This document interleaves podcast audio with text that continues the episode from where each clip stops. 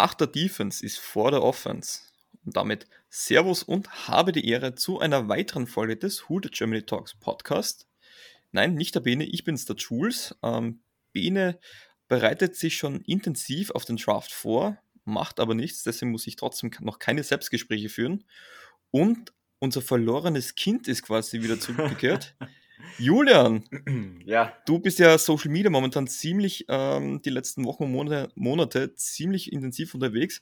Aber du hast jetzt gesagt, du nimmst dir die Zeit auch für den Draft. Ähm, wir werden ja dein Gesicht auch bald wieder zu sehen können. Dazu dann gleich mehr. Erst Frage, wie geht's dir? Oh, mir geht's äh, super. Äh, bisschen ungewohnt, wieder vor dem Mikrofon zu sitzen. Ähm, hat mir immer sehr, sehr viel Spaß gemacht. Äh, umso schöner ist es natürlich, dass ich jetzt wieder ähm, ja, dabei bin und mich mal ein bisschen mit dir über die offensiven Draft Prospects unterhalten kann, was ja wirklich sehr, sehr viel Gesprächsstoff auch wieder liefert, äh, wie jedes Jahr fast. Aber ich finde irgendwie hat dieses Jahr nochmal sowas Unberechenbares. So, du, du kannst einfach in so, so, in so vielen Bereichen gar nicht genau sagen, okay, wer steht jetzt über welchem Spieler. Ähm, deswegen bin ich sehr gespannt, was deine Ansichten zu manchen Spielern sind. Und äh, ja gut, ich bin jetzt der größte Experte, was äh, ja, die Spiele angeht. Ich habe mich letztes Jahr deutlich mehr informiert, äh, da ich letztes Jahr auch deutlich mehr äh, noch gepodcastet habe. Ähm, jetzt stecke ich mehr so in Social Media drin, kümmere mich darum, dass alles, ich sag mal, ähm, irgendwie hochkommt. Also sprich, ähm, dass, dass ich sozusagen zum Beispiel dem Jules äh, schöne Vorlagen liefere, die er dann äh, ja, mit, mit, seinem, mit dem Content äh, befüllen kann. Und ähm, damit sind nicht nur die schlagfestigen Aussagen in Podcast gemeint, muss man vielleicht dazu sagen. Richtig, genau. ähm, ja, ich bin sehr gespannt und äh, würde sagen, äh, wir können dann auch demnächst loslegen. Äh, ja, absolut. Es gibt ja, so dass ich dir da jetzt schon noch zwei Minuten ins Wort falle, aber es gibt ja wirklich viel zu besprechen, weil die diesjährige Draftklasse sowohl in der Defense, aber vor allem in der Offense, hm, vermeintlich jetzt sehr unspektakulär ist oder qualitativ jetzt nicht so hochwertig. Aber ähm, gleichwohl müssen wir sagen, das hat nicht zwingend was zu heißen.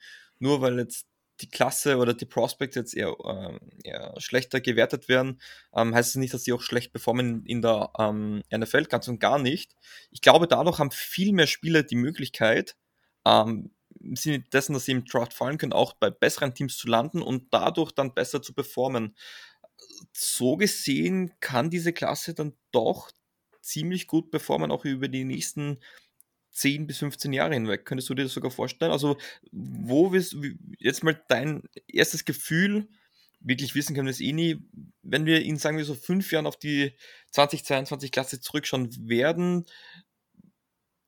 werden das Stars, wie, werden das Stars dabei sein, wenn es viele sein, oder wird man sagen, ja, das war damals schon, da hatte man schon recht, das war dann am Ende des Tages doch nicht die grandiose Klasse, wie man sich erwartet hat. Ja, das ist eine gute Frage. Ähm, immer schwierig vor dem Draft zu sagen. Mein Bauchgefühl sagt mir, dass es eher gerade deutlich unterbewertet wird, die ganze Draftklasse. Ähm, da wirklich, also bestes Beispiel sind die Quarterbacks eigentlich. Also ähm, da wird ja wirklich von der schlechtesten Quarterback-Klasse seit Jahren gesprochen. Äh, schlägt sich auch allein schon daran aus, dass wir äh, auf, mit den ersten, ja, mit den ersten Picks wahrscheinlich keinen Quarterback bekommen werden. Äh, Betonung liegt auch wahrscheinlich, das kann man natürlich nie ausschließen, dass dann irgendwie doch noch vielleicht die Lions an zwei einen Quarterback doch nehmen.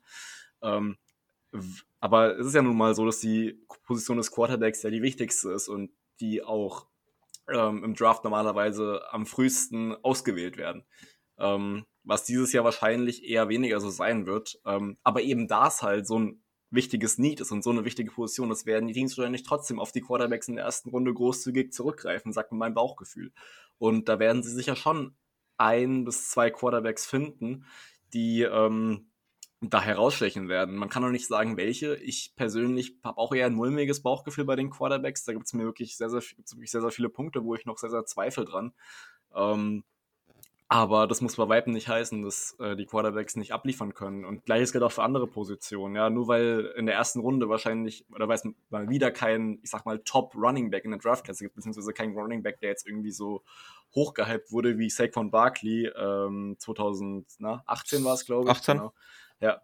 Ähm, das muss nichts heißen. Receiver werden ja gut, werden auch hoch, werden eher hochgehypt. Das ist eine der Positionen, wo man sagt, okay, das gehört definitiv zu den stärksten Positionen dieser Draftklasse.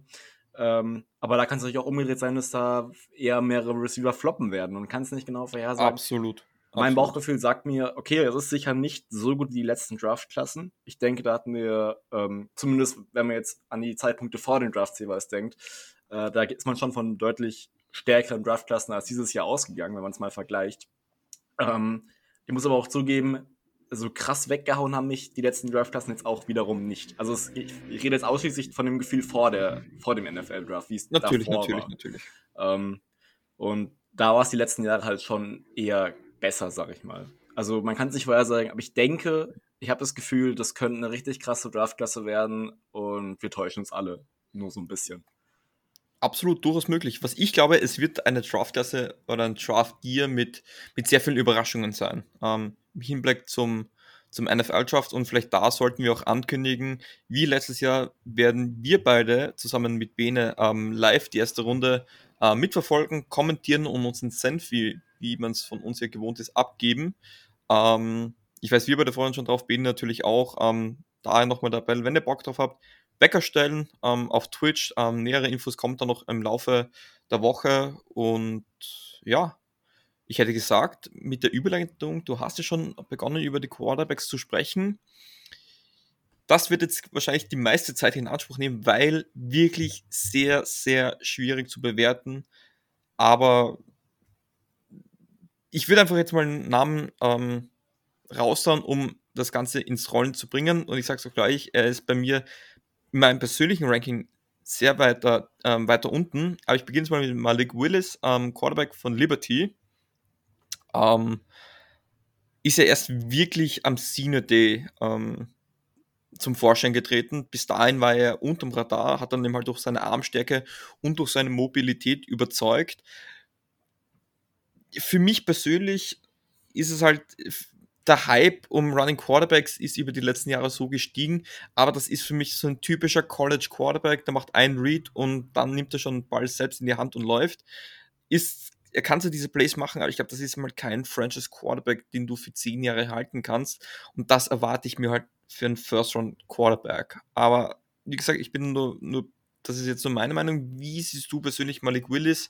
Ähm, wo siehst du seine Stärken und, und ist er ein Typ für die Saints. Steht auch, ist auch Gerüchte mit Saints Quarterbacks ähm, durchaus immer äh, ein Gerücht, das da aufkommt.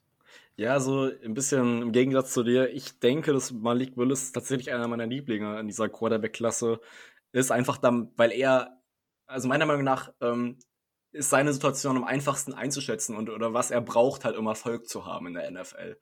Ähm, das ist relativ einfach und ähm, ich meine, gut, du hast seine Stärken schon genannt. Äh, gut auf den Beinen unterwegs, äh, starker Arm. Ist natürlich was, was NF, äh, NFL ähm, GMs und Head Coaches natürlich sehr, sehr gut gefällt. Also was mit, mit ein Spieler, mit dem sie sehr, sehr gern arbeiten würden. Ähm, nicht umsonst äh, wird er von vielen als der beste Quarterback in der Draftklasse gehandelt mittlerweile. Ähm, ich denke, packst du diesen Mann in ein richtiges Environment rein in der NFL und gibst dem gutes Coaching, äh, du sorgst dafür, dass er sich wohlfühlt, dann wird der Mann auch definitiv abliefern. Äh, problematisch war bei ihm halt nur, dass sein Surrounding bei, bei seinem College Liberty, was halt nun mal kein besonderes College ist in, im College Football, also es ist kein College, was groß was äh, gerissen hat über die Jahre. Wie, ähm, du kannst, man, man kann es ja mal nicht mit Alabama, Ohio State richtig. und den ganzen großen da vergleichen. Genau, auf, auf jeder Ebene, auf, auf der Mitspielerebene, auf der Ebene von den Coaches, da hat er jetzt nicht krass viel Qualität erfahren. Ähm, also packst du in ein chaotisches äh, NFL-Team rein, wo das nicht wirklich viel besser ist, wo äh, nicht gut und richtig kommuniziert wird, dann wird es kritisch für ihn. Deswegen ähm, sein Floor, also das, was bereits an seiner Qualität da ist, ähm, mag jetzt nicht sonderlich hoch sein. Also, also einfach so kann er jetzt nicht in die NFL gehen und sagen, okay, ich gehöre jetzt zu den Besten hier. Ähm, der wird brauchen. Und ich denke, es ist ein typischer Quarterback, der ein Jahr bräuchte, um zu sitzen hinter einem guten Quarterback. Ähm, das ist, deswegen habe ich auch schon angeteasert, so, ja gut, Lions wahrscheinlich kein Quarterback an zwei, aber es wäre möglich. So, die Lions als möglicher Landing-Spot für Willis hinter Goff setzen, junges Team, gut, Environment kann man darüber diskutieren, ob das wirklich gut genug ist, aber es wäre ein möglicher Landing-Spot, wo er, wo er sich entwickeln könnte. Ich sage es immer nur als Beispiel, da gibt es sicher auch noch andere Teams. Genauso wie es auch Negativbeispiele geben würde. Aber ähm, der Mann hat ein wahnsinniges Potenzial, ein sehr hohen, sehr hohes Ceiling. Ähm, weswegen ihn, ich ihn, ja gut, also ich bin generell eher, was Quarterback, Quarterbacks bei den Saints angeht, in der ersten Runde eher ja, kontra dazu eingestellt. Ja. Äh, an der Stelle gerne unsere WhatsApp-Gruppe kommen, da gibt es super Diskussionen darüber. Oder gab es in den letzten Wochen echt klasse Diskussionen über, äh, ob wir einen Quarterback nehmen sollen in der ersten Runde oder nicht. Teilweise auch um 3 Uhr in der Früh. Sehr, genau, Geil. also wann ihr wollt. äh, Link in, findet ihr bei unserem Linktree. Ähm, genau, weiter geht's. Ähm, ja, also ich, ich wäre nicht hundertprozentig abgeneigt von ihm, aber ich sage halt ganz ehrlich, wir haben andere Needs, dazu kommen wir später auch nochmal.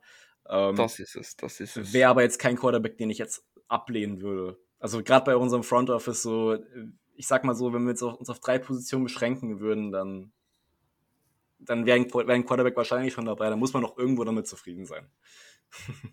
Ja, es ist immer, das Schöne am diesjährigen Draft ist, ich sage, kein Quarterback hat wirklich eine Garantie, dass er in der ersten Runde geht. Ich sage auch kein Pickett, kein Willis, auch da kann sein, dass andere Teams vielleicht einen anderen Quarterback einfach äh, lieber möchten. Man muss auch immer dazu sagen, die Qualitäten eines Spielers ist das eine, aber es kommt auch immer davon, was ist die Philosophie der Mannschaft und welche Art von Quarterback möchten sie. Deswegen kann es durchaus möglich sein, dass dann oft ein eher schlechter gerankter Spieler ähm, vor einem anderen, besser gerankten Spieler kommt, einfach weil der dann besser ins System passt.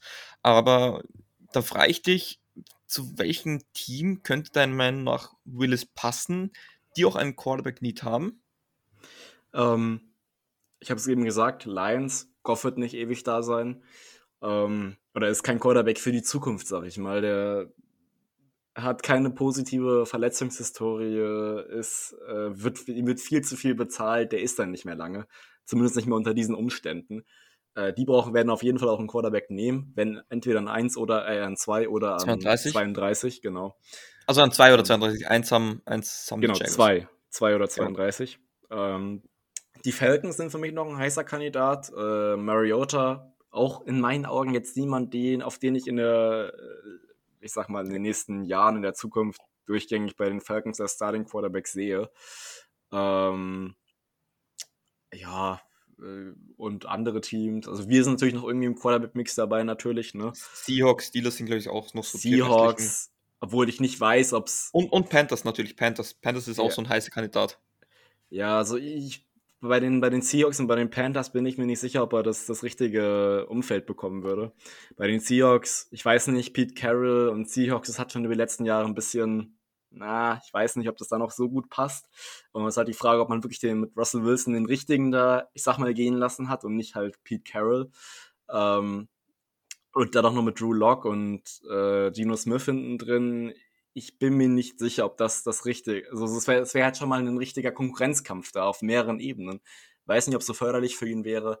Äh, Panthers genauso. Ich meine, gut, hat es, äh, hat es Panthers Front Office und äh, gerade der Head Coach Matt Rule, also die ha haben mich jetzt nicht wirklich weggehauen über die letzten beiden Saisons. Das waren äh, trotz eigentlich hohe Erwartungen, die man hatte. Zwei absolut schwache Saisons, muss man halt wirklich so hart sagen. Kommt er an den Zielen ja, vorbei. Es war, es, es war enttäuscht. Man, hat, man muss ja. dazu sagen, Panthers haben ja wirklich überrascht die ersten paar Spiele. Auch Sam Dowell hat man gedacht, da ist doch die Lösung.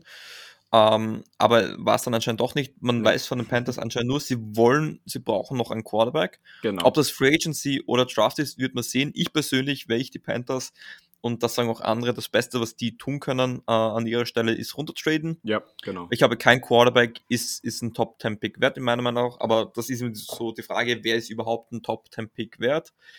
Ähm, ja, es, man muss schauen, möchte man eher so einen mobilen Quarterback haben, dann machst du natürlich mit Willis vieles richtig. Willst du ja auf die andere Seite gehen, eher so als Passer oder so das dynamische Du oder einen Dual Threat haben, wäre vielleicht der nächste interessant. Kenny Pickett, ähm, Quarterback von der, ähm, na, äh, von der Dings, von der Pittsburgh. Ah, Pittsburgh, danke. Jetzt, ich wollte in äh, UCLA sagen, aber nein, das ist falsch. ja, die Trikots ähm, sind, äh, sind Ja, die, die Trikot, ich habe es nämlich das Trikot im Kopf gehabt, das, das blau und gelb, aber nein. Ähm, Pittsburgh, ähm, auch so ein ganz interessanter Typ. Ähm, Kenny Pickett ist ein bisschen so einer, der, der beides machen kann. Bei ihm sage ich,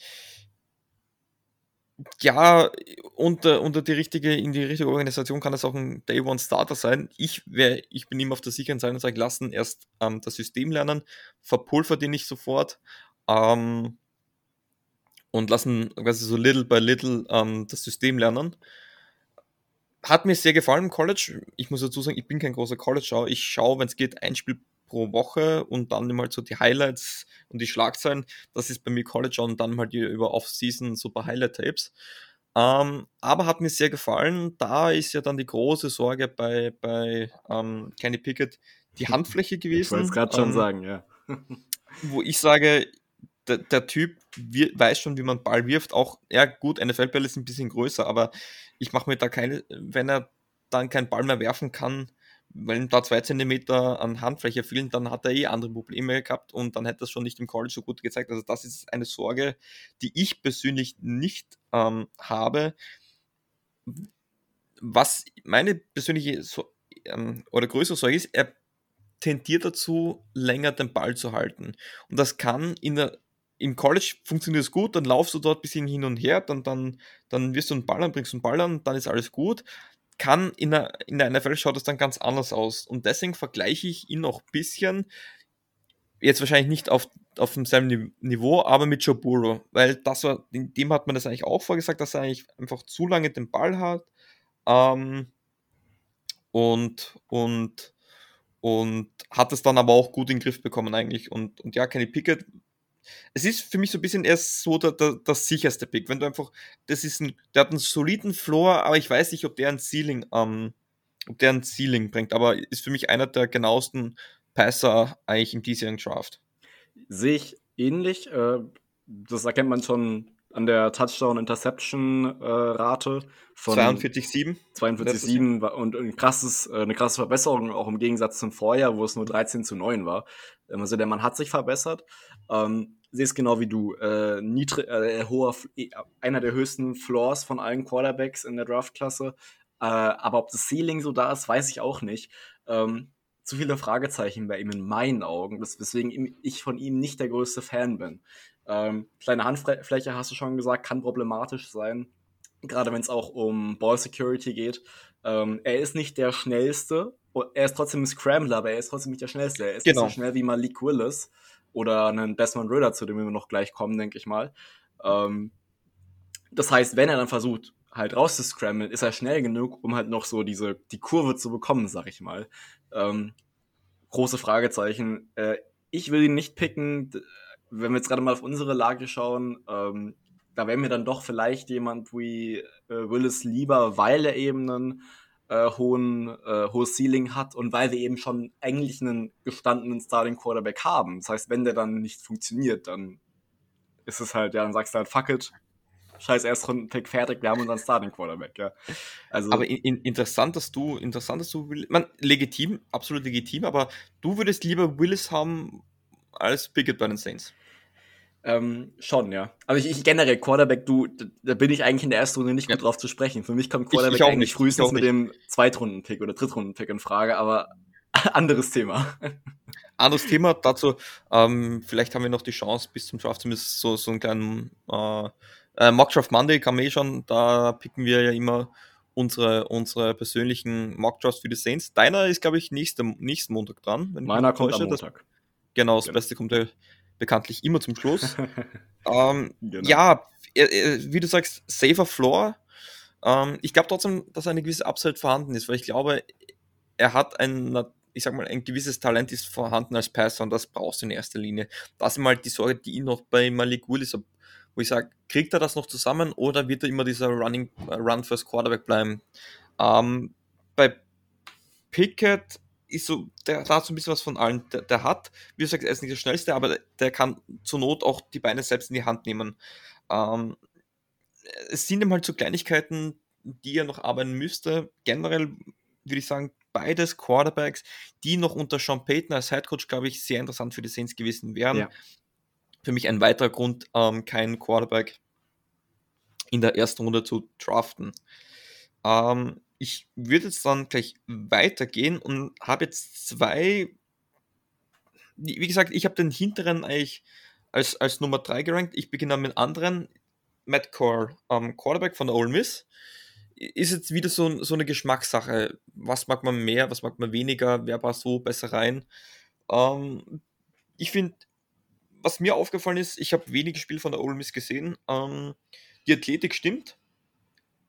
Ähm, aber er ist mal auch so, so ein, er hat für mich einen sehr einfachen Spielstil, kommt mir vor. Er hat einen sehr schönen Release, ähm, die Genauigkeit passt auch, aber das ist ihm halt für mich ähm, eine typische Single-Read-Offense. Du hast einen Read, den du machen musst und dann wirst du und das, das kommt, da kommst du in der NFL nicht weit. Und er ist, er ist natürlich auch, er hat schon gewisse athletische ähm, Ansätze, aber nicht mit Malik Willis zu vergleichen. Und das ist bei mir die größte Sorge. Also ich glaube, das ist wirklich, wenn du den holen willst, und das ist jetzt so ein Kandidat für mich, Pick 32 Lions, da haben sie theoretisch auch die 50-Option. Da kannst du unter Goff, ähm, kann er da vielleicht lernen, dass er das Ganze die Progression macht.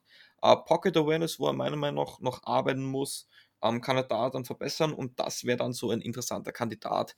Aber für mich eigentlich jemand, ähm, wo, wo man sich Zeit nehmen muss, wo du sagst, das ist so ein Rohdiamanten und den musst du dann schleifen, schleifen, schleifen, ja. bis da dann was rauskommt.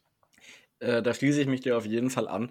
Ähm, was ich halt an Coral so cool finde, ist halt, dass er von den ganzen Quarterbacks ähm, eigentlich so fast schon am ehesten an diesen klassischen QB rankommt.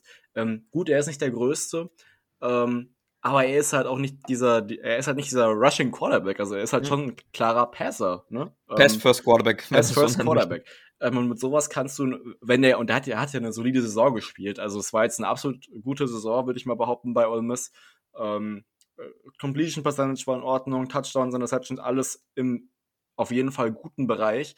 Ähm, er muss aber entwickelt werden ähm, und äh, es ist halt, ne, wenn, wenn man sich das Gesamtpaket anschaut, würde ich sagen, dass für mich persönlich so Willis, Pickett und Coral fast auf einer Wellenlänge sind.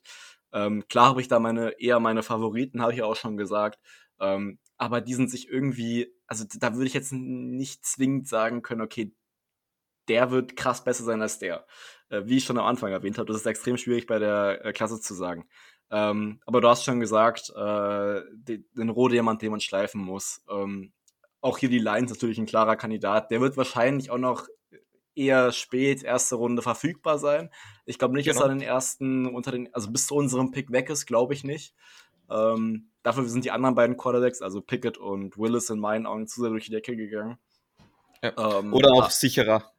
Ja, genau. Ähm, und äh, ich mag ihn persönlich sehr. Für mich ist er, wenn ich jetzt, wenn ich jetzt ranken müsste, wäre er persönlich mein zweiter. Ähm, aber das ist sowieso extrem schwierig. Ähm, genau, aber ich mag ihn einfach so sehr. Es ist immer Geschmackssache, muss man Ich mag sagen. ihn einfach so sehr wegen seinem äh, Spielstil und äh, würde ihn auch bei den Saints natürlich willkommen heißen. Ja, auch ich muss sagen, ich hätte kein Problem, ihn bei den Saints zu sehen. Vor allem sollte aus irgendeinem Grund Runde 3 noch da sein, ist es, glaube ich, dann ein Must-Have, ja. weil Runde 3 ja. hat man auch nicht mehr so viel Risiko. Ähm, für mich ist einfach, ich kann dir da das wiederum, wie gesagt, wir haben das sind nur unsere Einschätzungen für mich. Ich mag seinen Spielstil nicht. Es ist gut im College anzuschauen. Ich glaube halt nicht, dass das so adaptierbar in der NFL ist, aber ich glaube, dass einfach die NFL dazu zu komplex ist. Aber wer weiß, ja. es braucht nur einen Quarterback und da schaut man sich Lamar Jackson an, hat man auch doch dieses, das kann nicht funktionieren. Und die, die Ravens spielen mit einem typischen College-Style ähm, Offense und es funktioniert. Also vielleicht braucht man da einfach nur eine neue Ideologie schaffen und dann kann auch ein Matt Corral funktionieren. Wen ja, ganz, ganz kurz. Ähm, ja?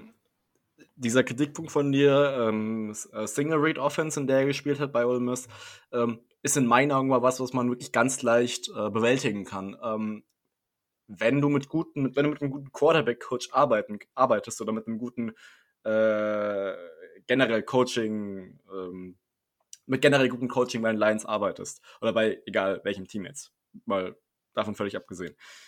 Ähm, dann kann man sowas ganz einfach beheben. Dann ist es, es wirklich, gibt wirklich genug Vorbereitung für die Teams und ich glaube, das ist ein Punkt, den man auf jeden Fall bei ihm wirklich äh, anpacken kann und ähm, mit dem man auch arbeiten kann. Absolut. Also, wie gesagt, ich wäre ich wär insofern kein Fan von Kenny Pickett und Malik Willis bei den Saints, weil den müsste man in der ersten Runde holen und ich stimme dazu.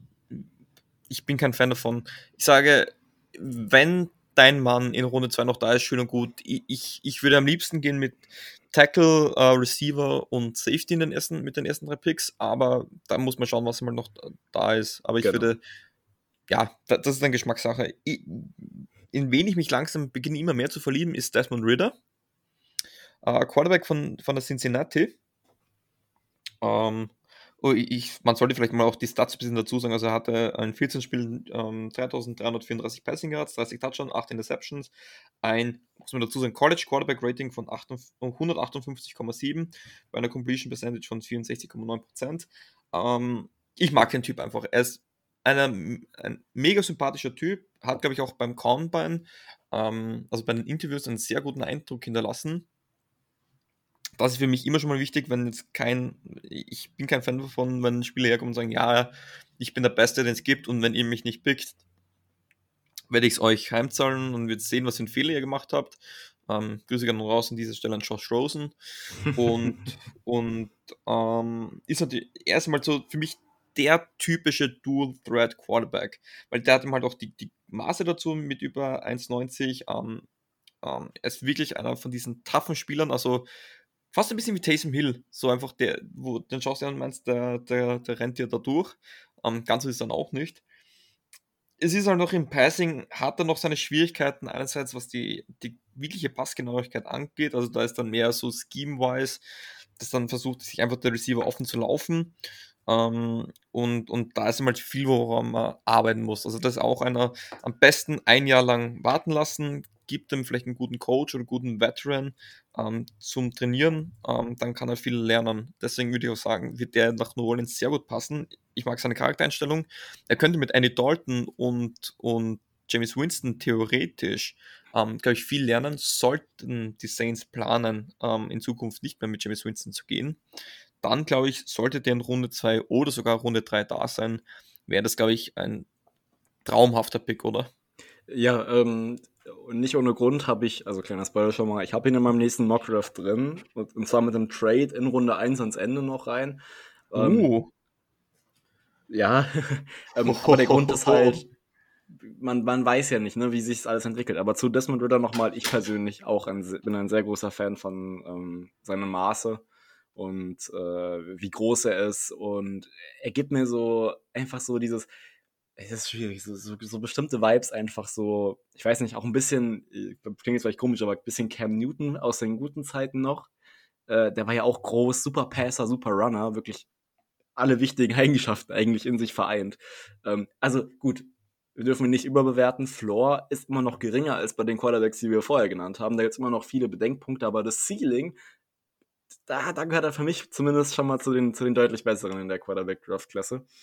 Ähm, deswegen auch ein Quarterback, den ich, wenn er verfügbar ist, noch irgendwie und wir unsere wichtigeren Needs abgedeckt haben, einer, bei dem ich auf jeden Fall zuschlagen würde. Weil der kann sicherlich, der hat sicherlich was drauf. Das haben wir gesehen.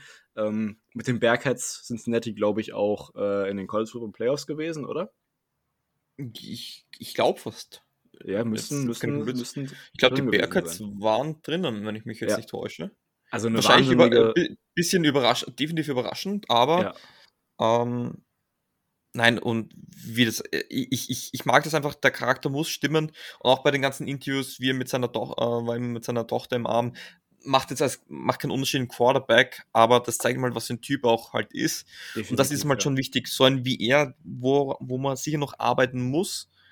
Aber ich glaube, das ist mal einer, der sofort bereit ist, alles dafür zu geben, besser zu werden. Ähm, und ähm, das ist halt ein, so, so ein Typen, glaube ich, der, der, tut jeder Franchise, glaube ich, gut. Und aber ja, am Ende des Tages ist es, was ist noch da, was ist nicht da. Ich glaube, dass Pittsburgh an der 20, glaube ich, bieten die rum. Das könnte ein heißer Kandidat sein. Ich, ich für mich wäre der prädestiniert für Pittsburgh. Mike Tomlin, glaube ich, wäre auch der ideale Coach. Ähm, er hat einen Supporting Cast einen guten Running Back, guten Receiver. Ähm, und das, das wäre, glaube ich, so ein idealer Landing-Spot für ihn. Generell für viele Quarterbacks. Pittsburgh an 20 wäre, glaube ich, einer von den besseren Landing-Spots, die ein Quarterback brauchen. Ja, gut, Pittsburgh, ungewisse Zukunft, was Quarterback angeht, definitiv eine Anlaufstelle, ja. Absolut.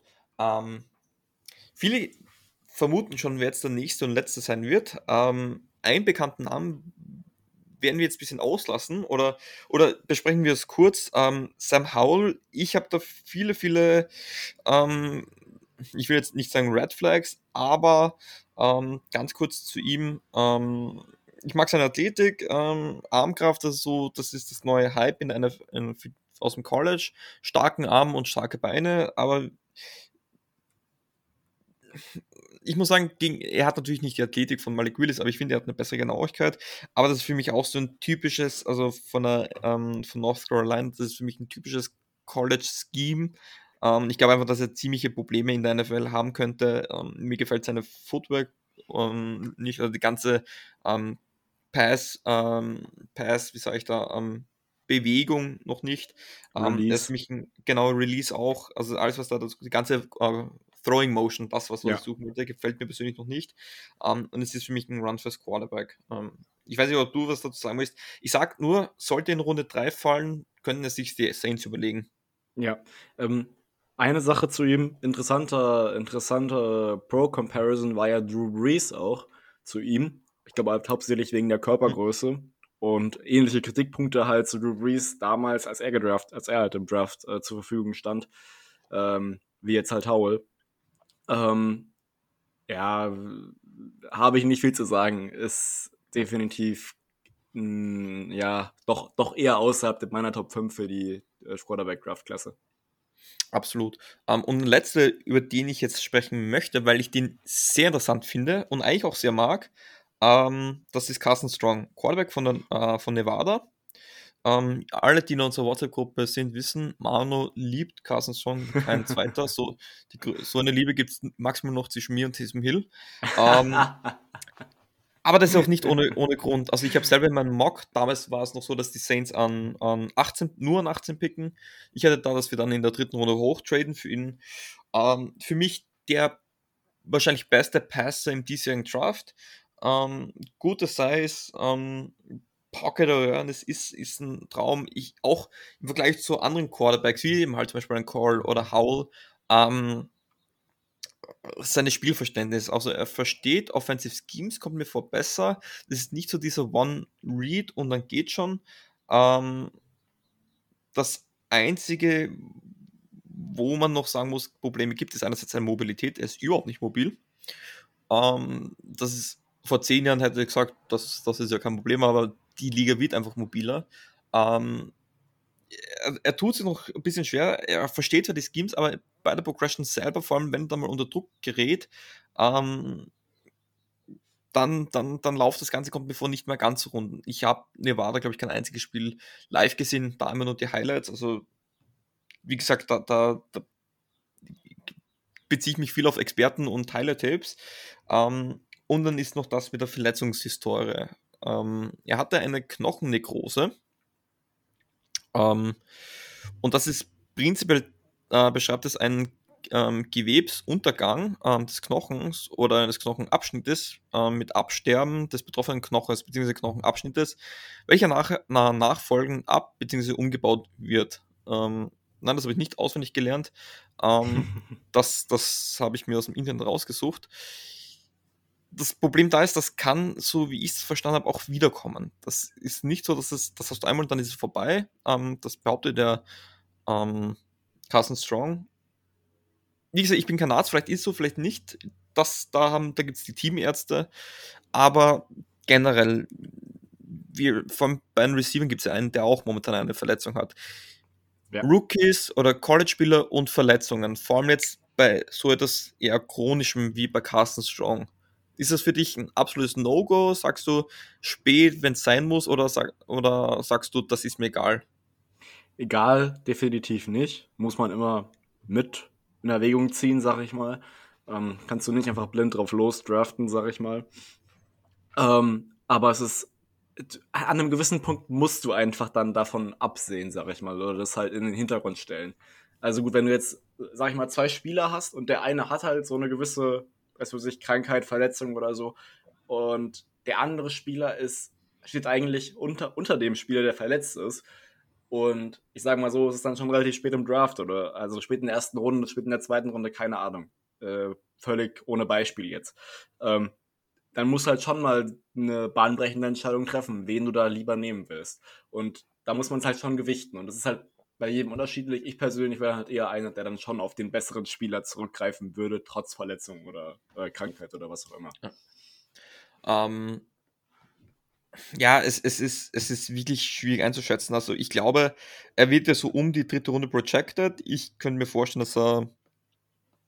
Ich habe, glaube ich, schon mal gesagt, dass er in der ersten Runde gehen könnte. Ja. Ich sage aber aus Saints, Saints sich Dinge jetzt nicht zwingend einen Quarterback brauchen, ist das der falsche Approach. Einfach, weil du allem jetzt seit dem Trade wäre es noch riskanter, weil du so viel investiert. Man darf nicht vergessen, das ist das erste Jahr von, von Dennis Allen. Da solltest du so, da geht es nicht darum, da wird nicht geschaut, was machst du alles gut, sondern was machst du falsch. Das ist gerne in der NFL. Ähm, man weiß Gott sei Dank, Saints sind eine Familie, da werden viele auch mal ver verziehen. Aber wenn du da jetzt so ein Trade ähm, reinpackst, du hast dafür auch einen Zweit- und einen Erstrunden-Pick abgegeben zusätzlich, um noch ein paar Kleinigkeiten. Ähm, wenn du es dann für einen Spieler investierst und der ist dann verletzt ähm, oder kann nicht spielen oder geht nicht auf, auch wenn es vielleicht der richtige Move war damals. Du bist dann immer der Dulli und das willst du dir, glaube ich, nicht im ersten Jahr erlauben. Deswegen ist es für mich zu riskant und ich sage auch, wir haben einfach in den ersten zwei bis drei Picks andere Needs, die wir erfüllen müssen. Ähm, würde mir bei den Saints gefallen, absolut. Weil ich glaube, man könnte ihn trotzdem gut coachen. Wir haben ja noch immer mit Pete Carmichael ein Offensivgenie, das auch das System von Peyton gut kennt. Und, und da könnt, und da muss man einfach dieses Scheme einfach beibringen und da könnte, glaube ich, mit Dalton und Winston, glaube ich, gut lernen. Ähm, und man hätte dann eben halt auch das Jahr Zeit zu sehen, wie es mit der Verletzung vorangeht. Aber Carsten Strong, zweite Runde würdest du ihn nehmen? Ähm, Oder wärst dir zu früh? Ich bin ein großer Fan, gerade wegen seiner Stats, die er aufgelegt hat, die wahnsinnig waren. Äh, gute Genauigkeit vor allem. Ähm, einen relativ sicheren Spielstil gehabt, äh, sehr NFL-nah, wie du schon gesagt hast. Ja. Ähm, ich, ich, bin zu großer Fan von ihm, um ihn dann, dann doch nicht vielleicht auf ihn zuzugreifen, wenn er dann noch spät verfügbar ist. Erste Runde eher nicht, aber später im Draft, wenn wir noch nicht Quarterback gedraftet haben, wieso nicht? Absolut. Also nochmal die Stats, die sind wirklich krass, vor allem im Passing Game 12 in 12 Spielen über 4000 Yards, 4145 äh, 75 Yards, 36 Touchdowns bei nur 8 Interceptions, eine Completion, äh, Completion Percentage von 70,1%. Das ist etwas, das würde den Saints auf jeden Fall gut tun. Ähm, Quarterback Rating von 107, 157. Ja, es ist einfach die Mobil, mo fehlende Mobilität ähm, und das mögliche Verletzungsrisiko ähm, wie gesagt, Mobilität, das, da kann ich drüber hinwegschauen. Tom Brady ist nicht mobil, Drew Brees war nicht mobil, Philip Rivers, eigentlich die alle Großen, die, die, sind, die brauchen nicht diese Mobilität. Ähm, Verletzungen muss man schauen. Ich weiß nicht, was die Teammaster sagen, was die wissen, was wir nicht wissen. Ähm, ich glaube, da muss man abwarten, was im Draft passiert und was dann vor allem in den nächsten Jahren passiert. Ich würde es mir auf jeden Fall wünschen, egal ob bei den Saints oder woanders, dass er vor allem verletzungsfrei äh, bleibt und dass er dort ähm, auch Fuß fassen kann. Ich traue es ihm auf jeden Fall zu und das Talent ist vorhanden. Ja, sehe ich ganz genauso. Gut, dann huh, 38 Minuten, aber muss sagen, über diese Quarterback-Klasse muss man, kann man auch viel sprechen, finde ich mehr als letztes Jahr, einfach weil es auch sehr umstritten ist. Aber ich würde dann gleich weitergehen. Ähm, machen wir die Receiver, weil die sind fast genauso interessant. Danach wird es eh ein bisschen dünner in der Tiefe für die, für die erste Runde vor allem. Aber Receiver ist auch so eine gute Tiefe an, an Receivern, die da in der ersten Runde gehen könnten, oder? Ja, definitiv. Ähm, haben einige Spieler wieder, die ähm, da sehr, sehr hochgehypt werden. Äh, und als, Saints-Fan muss ich irgendwie schon sagen, ähm, ich wäre mit fast jedem der Top 4, 5 Receiver in der ersten Runde zufrieden. Ich, ich bin schon bei unserem Front Office so verzweifelt, dass ich wirklich fast jeden Receiver ja. nehmen würde. ist halt wirklich so, ähm, ich beginne mal mit, ja, es ist schwer, es hängt auch immer davon ab, was für ein Lied du hast, aber er ist für mich eher so dieser typische Number One Receiver, den holst du, wenn du wirklich gar keinen Receiver im Roster hast, ähm, Drake London. Ähm, mhm. Wide Receiver von der USC hatte in 8 Spielen 88 Reception für über 1000 Yards, 1084 ähm, und insgesamt sieben Touch, äh, Touchdowns. Er ist halt der typische Possession Receiver. Also 1,93, da bist du schon bei den größeren dabei. Ist immer halt so der typische Ex-Receiver, ähm, wie man es einst aus, aus Zeiten wie Megatron noch kannte. Oder auch halt so wie Michael Thomas oder, oder ist noch so ein typischer, bulliger Receiver. Jetzt muss ich selber kurz nachdenken. Aber ich glaube, es ist klar, was man meint. Ähm, mhm. Was mir so gefällt an ihm, ähm, einerseits Catching Radius, halt aufgrund seiner Größe, aber seine Körperbalance ist. Und das ist, das klingt jetzt vielleicht blöd, aber er kann seinen Körper gut einsetzen. Das ist auf dieser, mit, ähm, auf dieser Größe, mit dieser Größe schon ziemlich beachtlich. Das ist relativ untypisch. Ähm, und, und gefällt mir an sich schon sehr gut und ist, glaube ich, auch der Typ, der dann Gamechanger sein kann für eine Franchise. Ja, ähm, also mir persönlich ist auch schon aufgefallen, wirklich in seinem, ich glaube, ersten College-Jahr ähm, bei USC. Ähm, also wirklich, äh, USC war ein extrem starkes College über die letzten Jahre, was Receiver anging. Ähm, ja, Michael Pittman ist von da gekommen zu mhm. den Colts. Ähm, Amon Russell Brown letztes Jahr zu den Lions, wahnsinnige Saison gespielt. Ähm, eben jetzt Drake London, Tyler Vaughns noch nie da, der glaube ich nächstes Jahr im, im Draft mhm. ist. Ähm, ein sehr, sehr gutes Receiver-Umfeld auch gehabt und hat sich trotz dieser krassen Konkurrenz immer gut beweisen können, hat von Anfang an wirklich gut abgeliefert. Ähm, und was, was mir direkt in den Kopf kommt, wenn ich an Drake London denke, so diese wahnsinnige Spannweite, diese langen Arme, dieser große Körper. Ja. Ähm, und äh, langsam ist er auch nicht. Also ich meine, der, der, der kann schon nee, was. Ähm, aber es ist halt schwierig, es, es, ist schwierig zu vergleichen, weil jeder Receiver, den wir, glaube ich, jetzt besprechen, hat wirklich seine eigenen Stärken und Schwächen. Deswegen das ist es, das ist es. Du, du nimmst es mir gleich vorweg. Ja. es, ist, es ist wirklich ab jetzt so eine Geschmackssache. Ähm, ich, für mich ist er, ist er, habe ich ihn als Receiver 3 mit einem anderen ich, für mich ist er die Nummer 1 ähm, Garrett Wilson, über den wir dann gleich zu sprechen kommen. Ähm, abschließend willst du noch irgendwas zu Drake London sagen? Wer für, wer für dich an 16 sollte noch da sein? Das ist ein großes sollte. Ähm, wäre er ein guter Landing, wären da die Saints deiner Meinung nach ein guter Landing-Spot für ihn?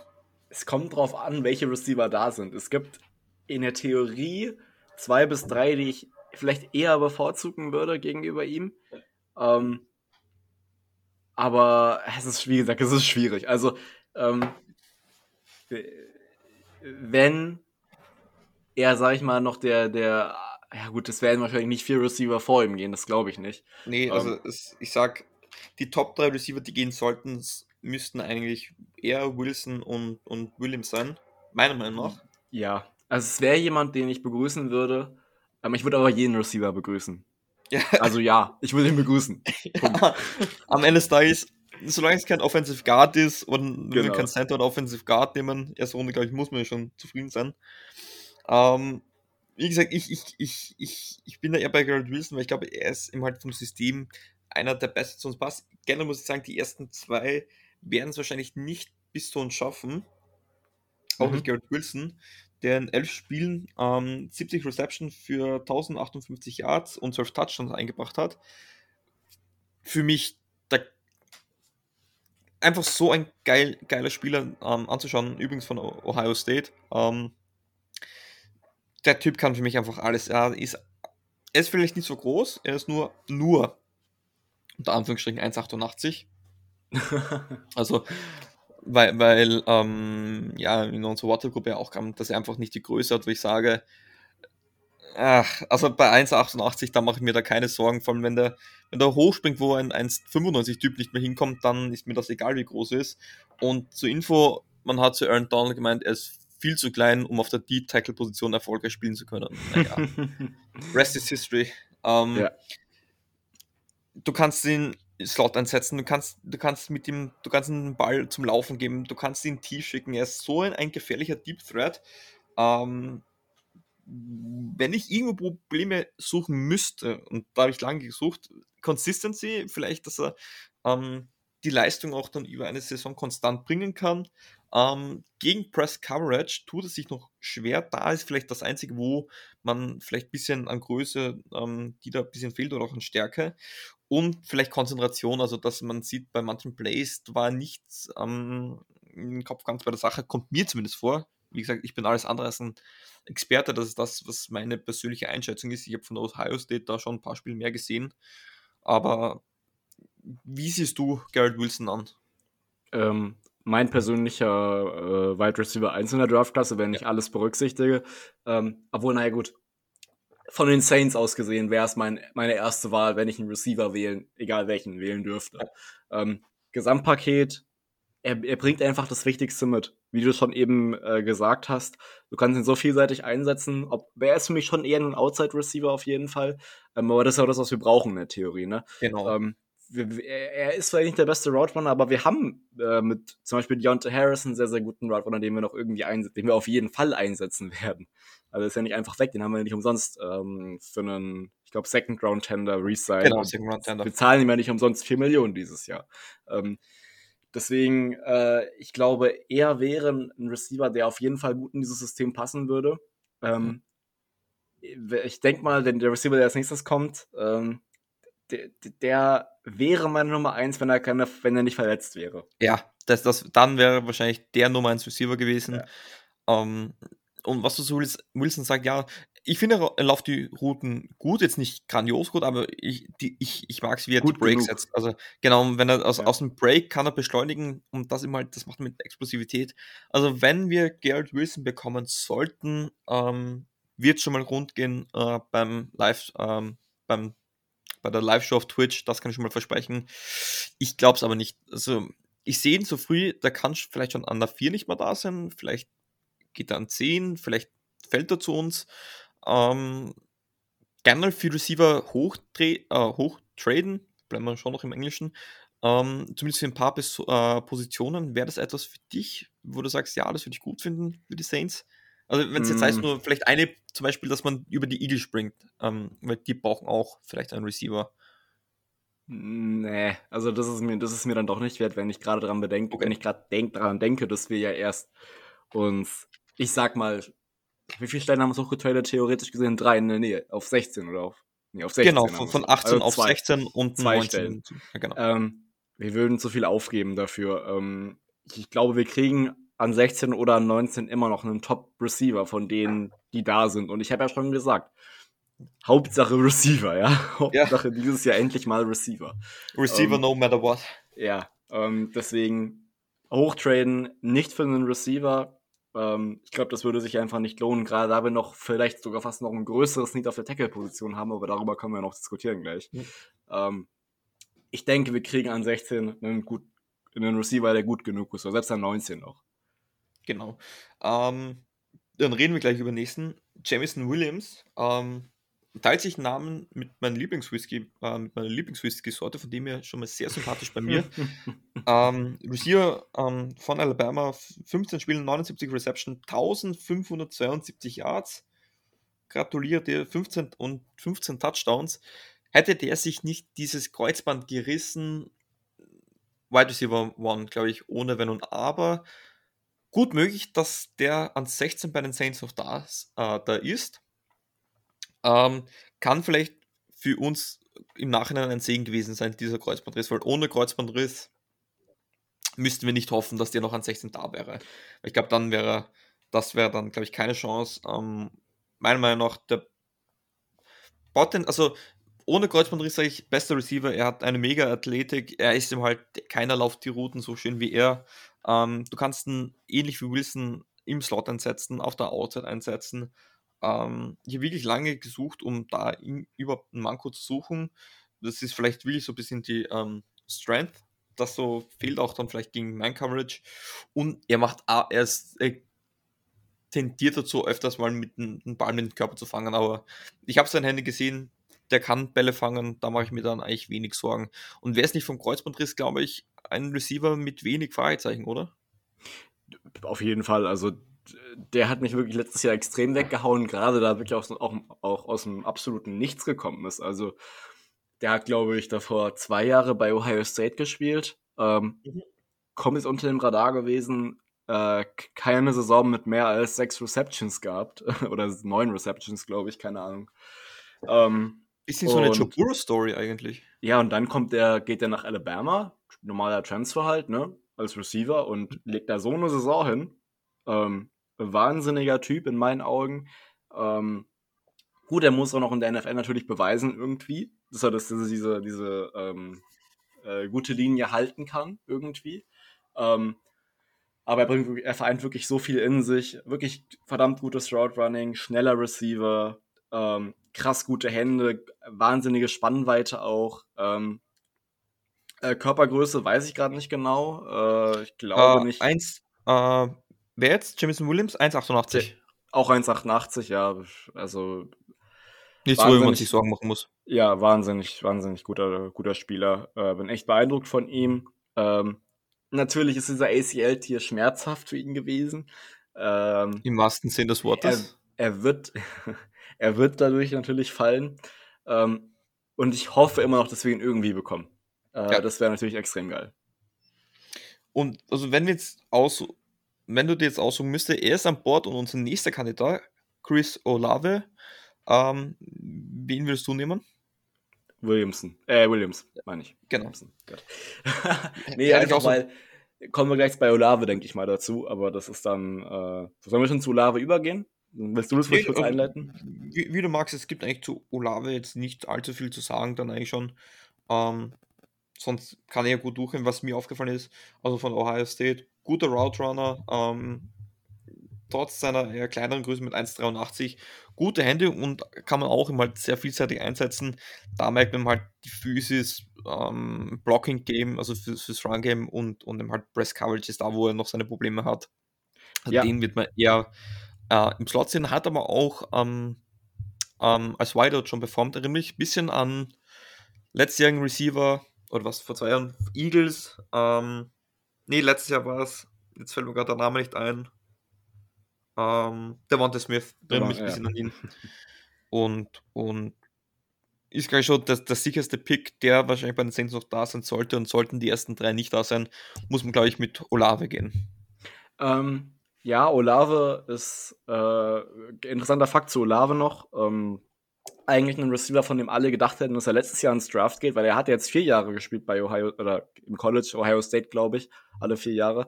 Ähm, eigentlich hatten ja alle gedacht, der geht äh, schon letztes Jahr ins Draft und nimmt seinen, äh, ich glaube, der war so, ja, zweite, dritte Runde projected ungefähr, mhm. ähm, nicht den besten Draftstock gehabt und da waren alle, okay, gut, der kommt nochmal zurück. Mal gucken, ob sich das lohnt war eine schlaue Entscheidung. Er ist jetzt äh, eigentlich schon, er gilt als sicherer First-Round-Pick eigentlich und ähm, hat auch eine verdammt gute Saison gespielt letztes Jahr nochmal, also eine wirklich nochmal bessere Saison. Äh, unter eigentlich schlechteren Voraussetzungen eigentlich sogar noch, weil äh, Justin Fields war weg, Quarterback, äh, musste sich mit, ähm, äh, ich glaube, Second-Year-Quarterback äh, CJ Stroud zufrieden geben oder First-Year, ich weiß nicht ganz genau, bin ich mir nicht sicher. Ähm, hat er aber wirklich gut gemeistert. Ähm, neben Garrett Wilson hat er den perfekten Slot-Receiver gespielt. Ähm, und gute Sets aufgesetzt. Ne, ich würde sagen, der beste Roadrunner in der Draftklasse. Ähm, der kann alles laufen. Also, da gab es eine interessante Statistik, wo gezeigt wurde, äh, wie, welche Routen er alles gelaufen ist und wie viel er davon gefangen hat jeweils, von den Bällen, wo er getargetet wurde. Und das sind wirklich wahnsinnige Statistiken. Und äh, der läuft seine Routen sauber wie sonst was. Ähm, und ich glaube, genau das, sorry, dass ich den ins Wort fall, um, das ist etwas, was den Saints unbedingt brauchen könnten. Das war nämlich das, was unsere Receiver letztes Jahr nicht getan haben.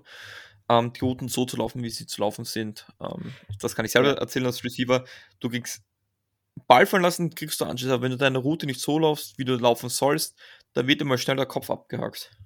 Ja, ähm, der Haken, den ich sehe, das ist nur ein teambezogener Haken bei uns, bei den Saints ist, ähm, ich glaube, wir suchen mehr den Outside Receiver als ja. den Slot Receiver. Ähm, ich glaube, du kriegst mit ihm eher einen zweiten Deontay Harris. Ähm, ich, ich, das ist der Punkt, warum ich ein bisschen zweifle, ob es wirklich richtig wäre, ihn zu draften. Es kann sich super auszahlen. Ich würde nichts dagegen sagen, wenn wir es tun würden. Ähm, aber es wäre ein möglicher Punkt, wo ich etwas zweifeln würde und der sich auch in meinen Augen halt, oder ein Punkt, an dem er sich halt von den eher, von den Receivern, die wir eben genannt haben, eher absetzt. Ja, ich verstehe, was du meinst. Ähm, hm. Ja, du kannst halt aber du kannst entweder mit, mit uh, Thomas, Smith und ähm, Olave im, dann im Slot gehen oder du sagst, ähm, du schickst ähm, Thomas in den Slot für einige Routen, was er auch macht, und dafür Smith dann auf die Outside und, und Olave ist dann C-Receiver. Da ja. musst du mal schauen, was dann passt. Da kann man variieren. Uns auch der Input, ähm, wie da die Ideologie der Saints ausschaut, aber das wäre dann Zukunftsmusik. Ähm, ein Typen, den ich noch gerne besprechen würde, wäre Jalen Burks. Ja. Ähm, ist gleich projected für die erste Runde, glaube ich, aber fällt in die zweite Runde. Late First Round, würde ich sagen. Ich, ich, ähm ja, ich, das habe ich auch gerankt. Ich glaube einfach, ähm, ich hau mal einen Hot Deck raus. Die Packers brauchen ja dringend einen Receiver ähm, und haben zwei Picks. Ich glaube, die werden mit beiden Picks keinen Receiver nehmen. Mhm. Ähm, sonst hätte ich gesagt, dass er zum Packers gut passen würde. Das ist halt auch so, so ein bisschen so dieser Drake London-Typ. Ähm, ist jetzt zwar auch nur unter Anführungsstrichen 1,88, aber der hat halt eine sehr gute Physis, meiner Meinung nach, ähm, sehr gute Hände. Ähm, und man merkt halt, der ist, also Route Running ist da nicht seine größte Stärke. Er, ist da, er versucht es lieber über, über Possession Receiver und seinen Körper gut einzusetzen. Und deswegen glaube ich einfach, dass der nicht der Typ ist, den die Saints jetzt so am dringendsten brauchen, um, um das Need auf der Receiver-Position zu erfüllen, meiner Meinung nach. Ja, ich glaube, er, er, ist dann schon eher so außer, ich sag mal, außerhalb dieser vier Receiver dann eher schon der, einer, der sich dann nach hinten klar absetzt, schon. Ich würde ihn nehmen, äh, wenn, wenn er noch irgendwie, was weiß ich, wenn wir aus irgendwelchen Gründen dann zwischen 20 und 30 picken sollten, ja, würde ich ihn trotzdem nehmen. Ähm, ich denke, er hat wirklich absolute Stärken. Ähm, aber es ist halt die, die Frage, wie er diese Stärken in der NFL umsetzen kann. Ähm, und das ist der Grund, warum ich noch ein bisschen an ihm zweifle.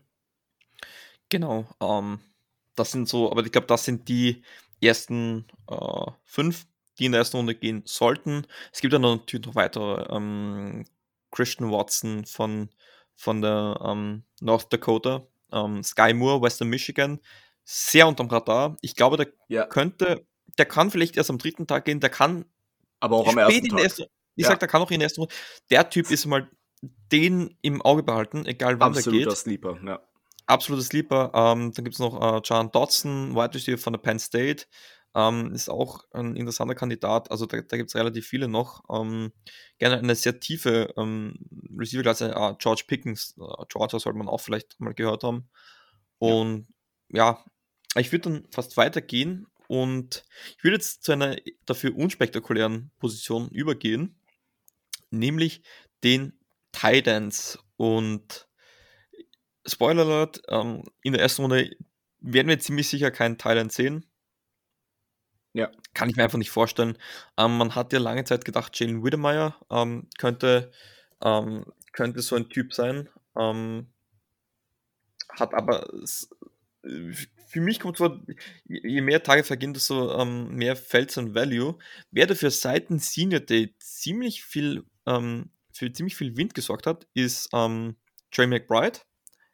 Tident ja. über, über Colorado State ist für mich auch der Nummer 1 Tident, aber sehe ich auch erst am zweiten Tag gehen. Ähm, ich finde, lauft die Routen schön, hatte man auch, auch solide Hände, was du halt als Tident immer brauchst. Ähm, ist auch, ist auch jetzt auch gar nicht so langsam, also von die, die Quickness ähm, passt sehr gut. Ich finde, er hat eine sehr gute ähm, Größe, also die, die, die Physis an sich passt bei ihm. 6 plus 3, da bist du auch bei, bei, so jetzt muss ich kurz im Kopf nachdenken, aber kratzt auch schon an die 1,90, wenn ich mich jetzt nicht täusche. Und, und das ist einfach, da, das, du, du tust deinen Franchise schon gut, vor allem wenn du sagst, Rookie Quarterback, der beste Freund ist immer der Thailand. Ähm, wenn ich da paar Punkte aussuchen müsste, die mir nicht gefallen, ist es einerseits ähm, ähm, Run after Catch und ich, was mir überrascht hat, aber das ist vielleicht auch systemabhängig, er war und Colorado State habe ich leider kein Spiel gesehen, ähm, in, der, in der Red Zone ziemlich wenig eingesetzt worden. Ähm, ich frage jetzt anders, bevor ich dich zu Trey McBride frage oder vielleicht dein Lieblingstalent, Saints und Titans. Ich glaube, zumindest für die Tiefe wird es un uns gut tun, einen Titan zu holen. Ja. Ähm, wo würdest du eher suchen bei Titan? Eher diesem Pass-Catching, eher diesem ähm, Block, ähm, Blocking-Titan? Eher früher, eher später? Wo siehst du da mal den Need äh, bei den Saints an? Ich würde sagen, die gute Mischung macht, sage ich mal. Ne? Also es gibt äh, dieses Jahr wieder Titans, die ich als sehr, sehr gute Sleeper ansehe. Äh, ich denke da vor allem an einen, der mir noch aus dem, vom Combine noch im Kopf ist, äh, Greg Dulcich, sagt man auch mhm. definitiv mal gehört haben, äh, von UCLA, der ein extrem gutes Combine hatte. Ähm, das wäre so ein Kandidat, den man sicher in Runde 3 noch haben könnte, falls man davor irgendwie die ganzen Needs abgedeckt hat, irgendwie, keine Ahnung. Aber Thailand ist ja auch irgendwo ein Need, aber nicht das Größte. Würde ich so Richtung Runde 4, Runde, ja, Runde 5 circa suchen. Ähm, aber das muss man dann sehen. Also ich bin jetzt nicht, bin jetzt nicht einer, der jetzt sagen würde, dass Thailand so, ja, das müssen wir nicht zwingend früh attackieren. Äh, Gerade da die Thailand-Klasse auch etwas ungewiss ist. Also klar, Steeper gibt's, aber da wäre ich mir jetzt, bin ich mir persönlich auch nicht so sicher.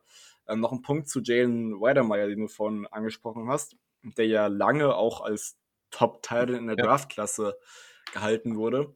Ähm, der hat einen äh, RAS-Score, also Relative ja. Athletic Score, also sozusagen so eine, wie seine Athletik halt dargestellt wird in einem Wert von 1,0. Das bedeutet. Ja, ich habe es auch gerade offen. Ja. Ist, man also, muss sagen, Maximumwert ist, sind, ähm, sind ähm, 10. 10.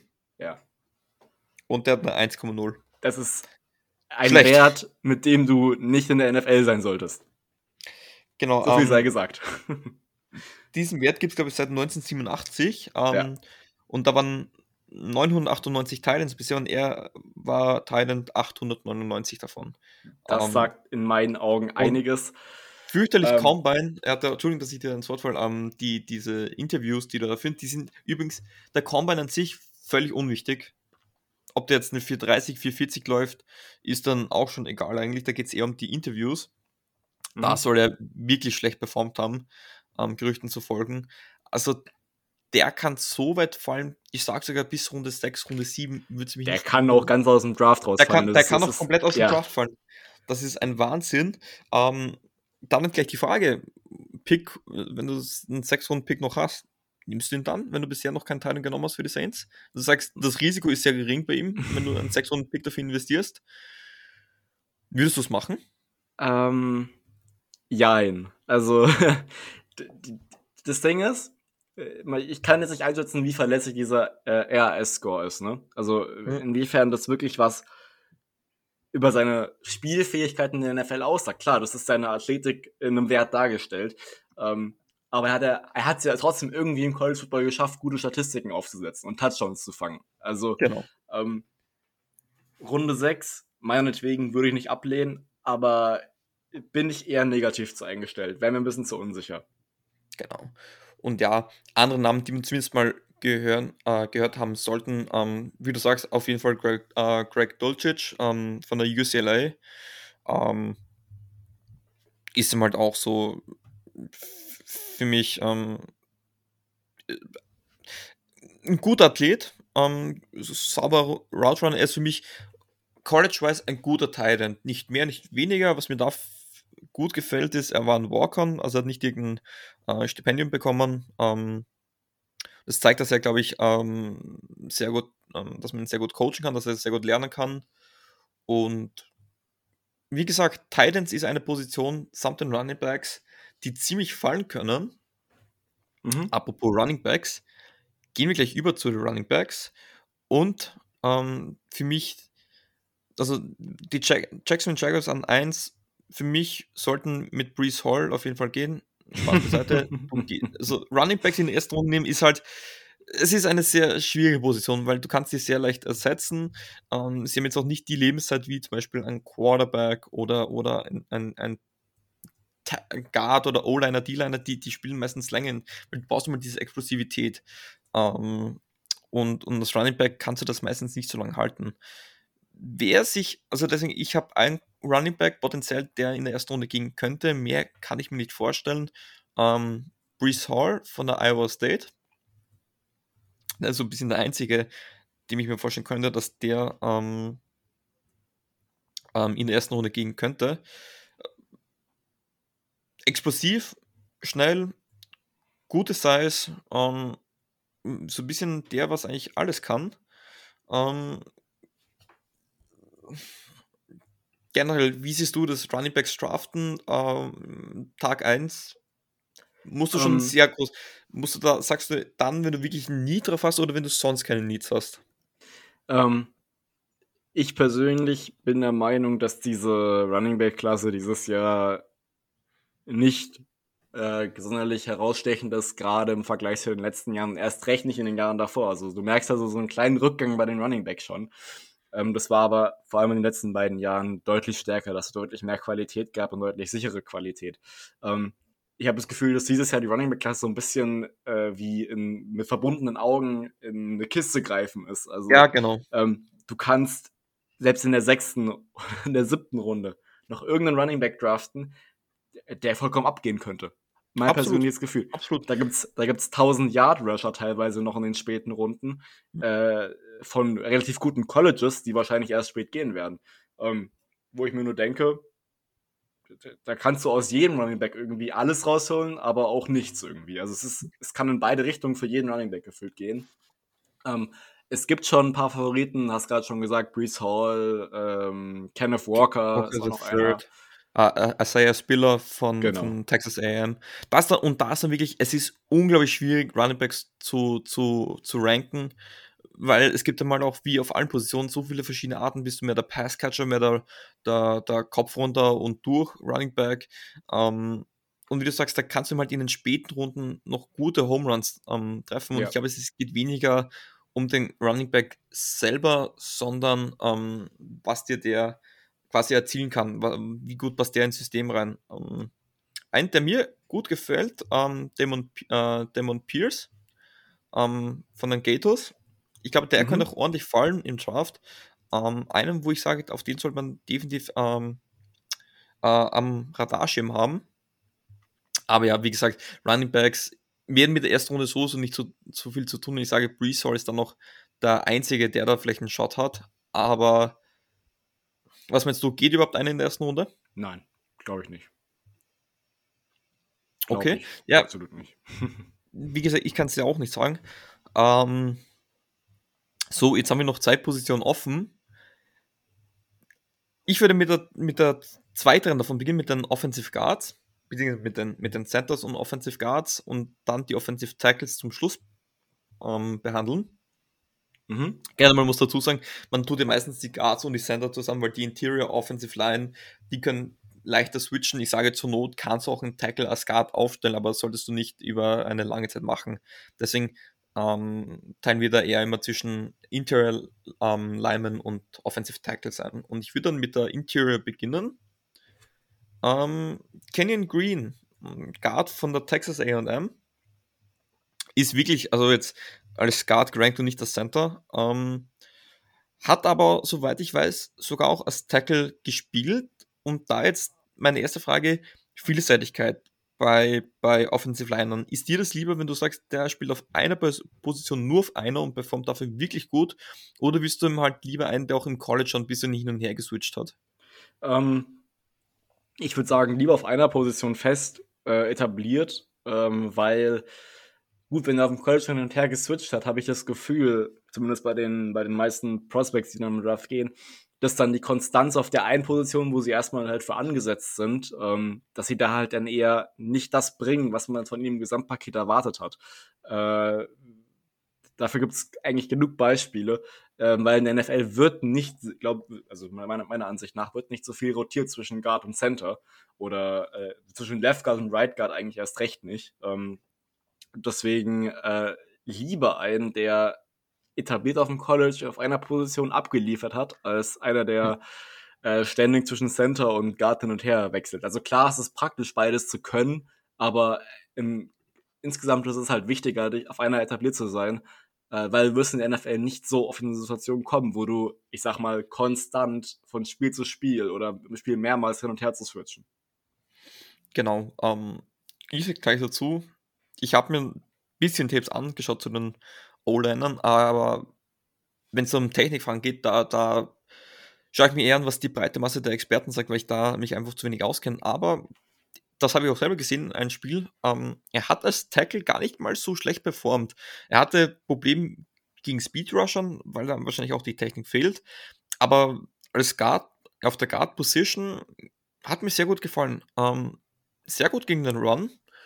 Und ich muss auch sagen, er, er war fehlerfrei in der Pass Protection. Ich würde so sagen. Er ist jetzt nicht einer, der komplett jemanden da zerstört, so wie man es bei Trevor, äh, Trevor Penning in, im, im ähm, Senior Day, glaube ich, war das gesehen hat.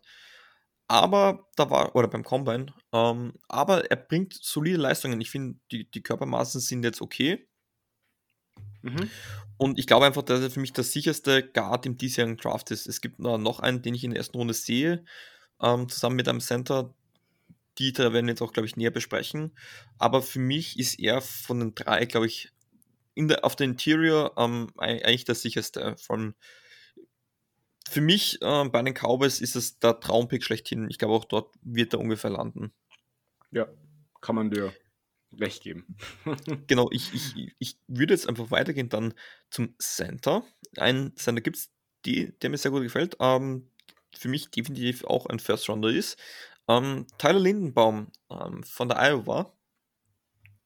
Und, und da war es mal so, den habe ich lange Zeit sogar als Top 16 Pick gehabt. Vielleicht für die Vikings oder so, die jetzt auch einen Center brauchen könnten. Ähm, ja, Teil Lindenbaum, hm, die Stats oder die Reports haben gesagt, dass von 2020 so sein Jahr war. Ähm, und, und auch 2021 war jetzt nicht völlig katastrophal.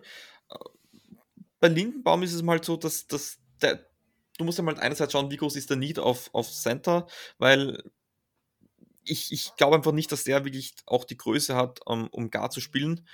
Um, plus die, die Technik. Um, ich glaube einfach, das ist um, den, den Haus, den kannst du sofort rein als Center, aber ich glaube, wenn du den sagst, den kannst du mal dann nicht mehr als Guard verwenden. Also ich glaube, das ist wirklich ein reiner Center. Ähm, mir gefällt seine Quickness. Das ist immer wichtig als, als, als, als Center, sage ich, dass du da schnell reagierst. Ähm, es ist nicht der beste Run-Blocker, aber ich sage, das ist trotzdem ähm, solide, von mir. Was mir halt bei Guards sehr gut gefallen hat, bei Interior O-Liner, ist, wenn er quick, aber dennoch eine gute Kraft hat weil den Rest kannst du dann lernen. Dann musst du ihn gut coachen, aber Pass Protection ist er für mich einer der besten Interior Alignments und mit Abstand bester Center und glaube ich, ich habe einen Late First Round, aber ich glaube, wenn du sagst, ein Team wie die Vikings zum Beispiel, die brauchen, sehen den Need von, von Center höher als Cornerback, kann ich mir vorstellen, dass er an der 14, glaube ich, oder 13 picken, glaube ich, die Vikings, das auch schon da gehen könnte. Ja, das könnte durchaus passieren.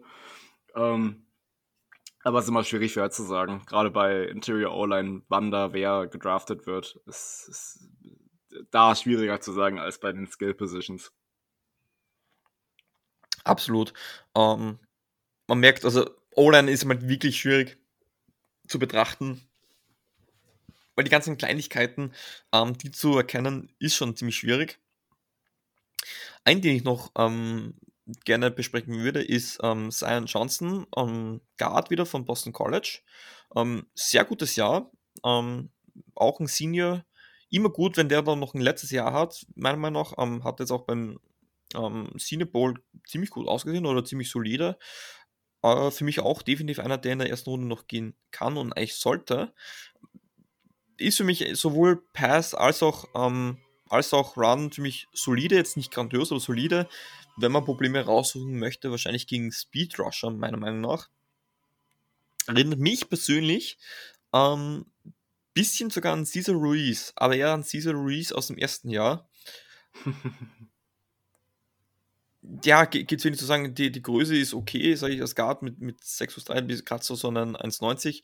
Ähm, also das, also ich, ich liebe es, in Cinebowl zu schauen. Da muss ich sagen, hatte mir sogar ein bisschen besser gefallen, hat, hatte mir eigentlich ziemlich gut gefallen ähm, was die Technik anging, soweit ich das als Laie ähm, quasi ähm, beurteilen kann. Ähm, ich glaube, er hatte sogar ähm, Erfahrungen als, ähm, als, als Tackle, obwohl ich glaube, da sind sich viele Experten einig, dass man ihn eigentlich als Guard holen müsste. Jetzt ist es halt so, ist es das, wo du sagst, das kann an Wert steigen oder sinken, weil ich sage, Tackle ist meistens schon höher gewerteter Need als Guard, den wir dann auch an der letzten Position sehen. Ähm, könnte das ihn eher schmeicheln, dass er Erfahrungen als Tackle hat oder eher sagen, Kumpel, du bist am Ende da, ist dann doch nur ein Guard und, und da ist dann Need nicht zwingend immer so hoch? Also, ich habe es ja eigentlich schon passend gesagt. Äh, gleiche Geschichte für das Hin- und Herwechseln von Tackle und Guard. Also, es zu können, schade definitiv nicht. Ähm, aber Konstanz äh, oder klare Konstanz auf einer Position zu haben, ist äh, absolut vorteilhaft. Äh, das ist nicht zu, nicht zu leugnen und ähm, da würde ich bei ihm genau das Gleiche behaupten. Genau, also er hat zehn, zehn Spieler als Left Guard und eins als Left Tackle gestartet. Ja, das ist, das ist ja, ja. also, also wie, wie gesagt, also weiß ich mal noch nicht, ein, einer der Pluspunkte ist mal, dass er halt ähm, diese, diese, diese, wie sage ich da jetzt, dieser Centerpunkt, also wie weit er runter geht, ähm, ist bei ihm ziemlich gut. Auch, auch das Pad-Level und das, das, das schmeichelt dir dann eher als Guard, als, als, als mehr als Guard, als, als Tackle, viele als in diesem Satz. Ähm, und ich glaube einfach, dass du mit ihm äh, gerne die Guards, vor allem die beiden, zusammen mit Lindbaum, sind sichere Picks. Das, die haben jetzt nicht dieses hohe Ceiling, aber das hast du ihm halt als Guard meistens nicht so. Und da ist ihm halt wichtig, wenn du da einen soliden Spieler hast, der wenig Fehler macht, dann, dann hast du eh schon einen Home Run erzielt. Ich glaube mal, dass diese drei das erreichen könnten. Ich glaube aber auch, dass es darüber hinaus ähm, nicht weitere Guards bzw. Centers geben wird, die in der ersten Runde gehen werden. Oder siehst du das anders? Absolut. Ja, und das liegt dann wahrscheinlich auch daran, dass es einfach zu viele gute Offensive Tackles gibt im diesjährigen Draft. Sind so ein bisschen das Pendant zu den uh, Defensive Ends auf Seiten der Defense. Und ja, da gibt es ja gleich zwei ganz große Stars, Ike Kwano und, und Evan Neal. Frage ich dich mal persönlich, mit wem, also ich persönlich sehe da eher Kwano als Nummer 1, aber wie ist es bei dir? Mit wem möchtest du beginnen? Ähm, gut, also Evan Neal war lange klare Nummer 1, was Tackle, Tackles angeht. Ähm, und wurde ja auch kurzzeitig als First Rounder gehandelt, aber dann haben die, äh, die Jaguars ja Cam Robinson den Franchise Tag gegeben. Und seitdem ist ja so diese Tackle-Diskussion, was den First Round Pick angeht, eher ja, vorbei. Aber auch Ikonwu wurde ja auch als First Runner, äh, als First Overall gehandelt. Ähm, ja, gut, schwierig zu bewerten. Äh, Neil hat halt ja eine gute, ja, hat, glaube ich, jetzt einige Jahre bei Alabama ja gespielt. Sonst möchtest ähm, du mit Neil beginnen gleich? Ja, lass mal mit Neil beginnen kurz. Ähm, ja, er hat top, auf dem Top-Level gespielt, drei Saisons äh, und äh, ja, in meinen Augen immer noch ein, ein Top 10 Pick auf jeden Fall. Dafür ist er nun mal zu talentiert. Ähm, ich verstehe aber so Zweifel an ihm. Also da, genau. da gibt es sicher Punkte, die man kritisieren kann. Genau, also wie gesagt, auch ich tendiere dazu, dass die Jaguars ähm, mit, mit, mit Defensive End gehen werden. Aber ich kann es mir durchaus vorstellen, vom, es wäre nicht dumm, wenn sie mit Offensive Tackle gehen würden, weil sie haben jetzt die, ähm, äh, Robinson, den, ich glaube Robinson war es, den, den, den Franchise Tag gegeben. Genau, ja. Aber sie haben noch immer keinen Right Tackle und der Franchise, Franchise Tag ist halt auch nur für ein Jahr. Da könntest du auch für ein Jahr einen Nilo und einen Kono auf der Right Tackle Position spielen lassen und dann auf Left Tackle transferieren, transferieren lassen, sollte man Robinson nicht längerfristig verlängern können und dafür ist ja der Franchise Tag meistens ein Indikator. Mhm. Ja. Von dem her. Ähm, es wäre nicht komplett verkehrt und es werden, ich kann, also es ist noch immer gesagt, dass beide das Potenzial haben, als First of All Pick zu gehen. Ähm, zu Evan Neal, ähm, das ist schon ein ziemlich, ziemliches Gerät, ähm, vor allem auch was die, ähm, äh, was die Größe angeht. Mit ähm, 1,95 ist er schon relativ stabil und ich finde, er, er ist einfach, ähm, er arbeitet so sauber dafür, dass für seine knapp, knapp unter 150 Kilo, 145 Kilo sind es. Mhm. Ähm, das ist dann halt schon ähm, eine gute Statur, die er da ähm, auf dem Weg ist und er weiß, die ihm halt sehr gut einzusetzen. Ähm, mir gefällt ähm,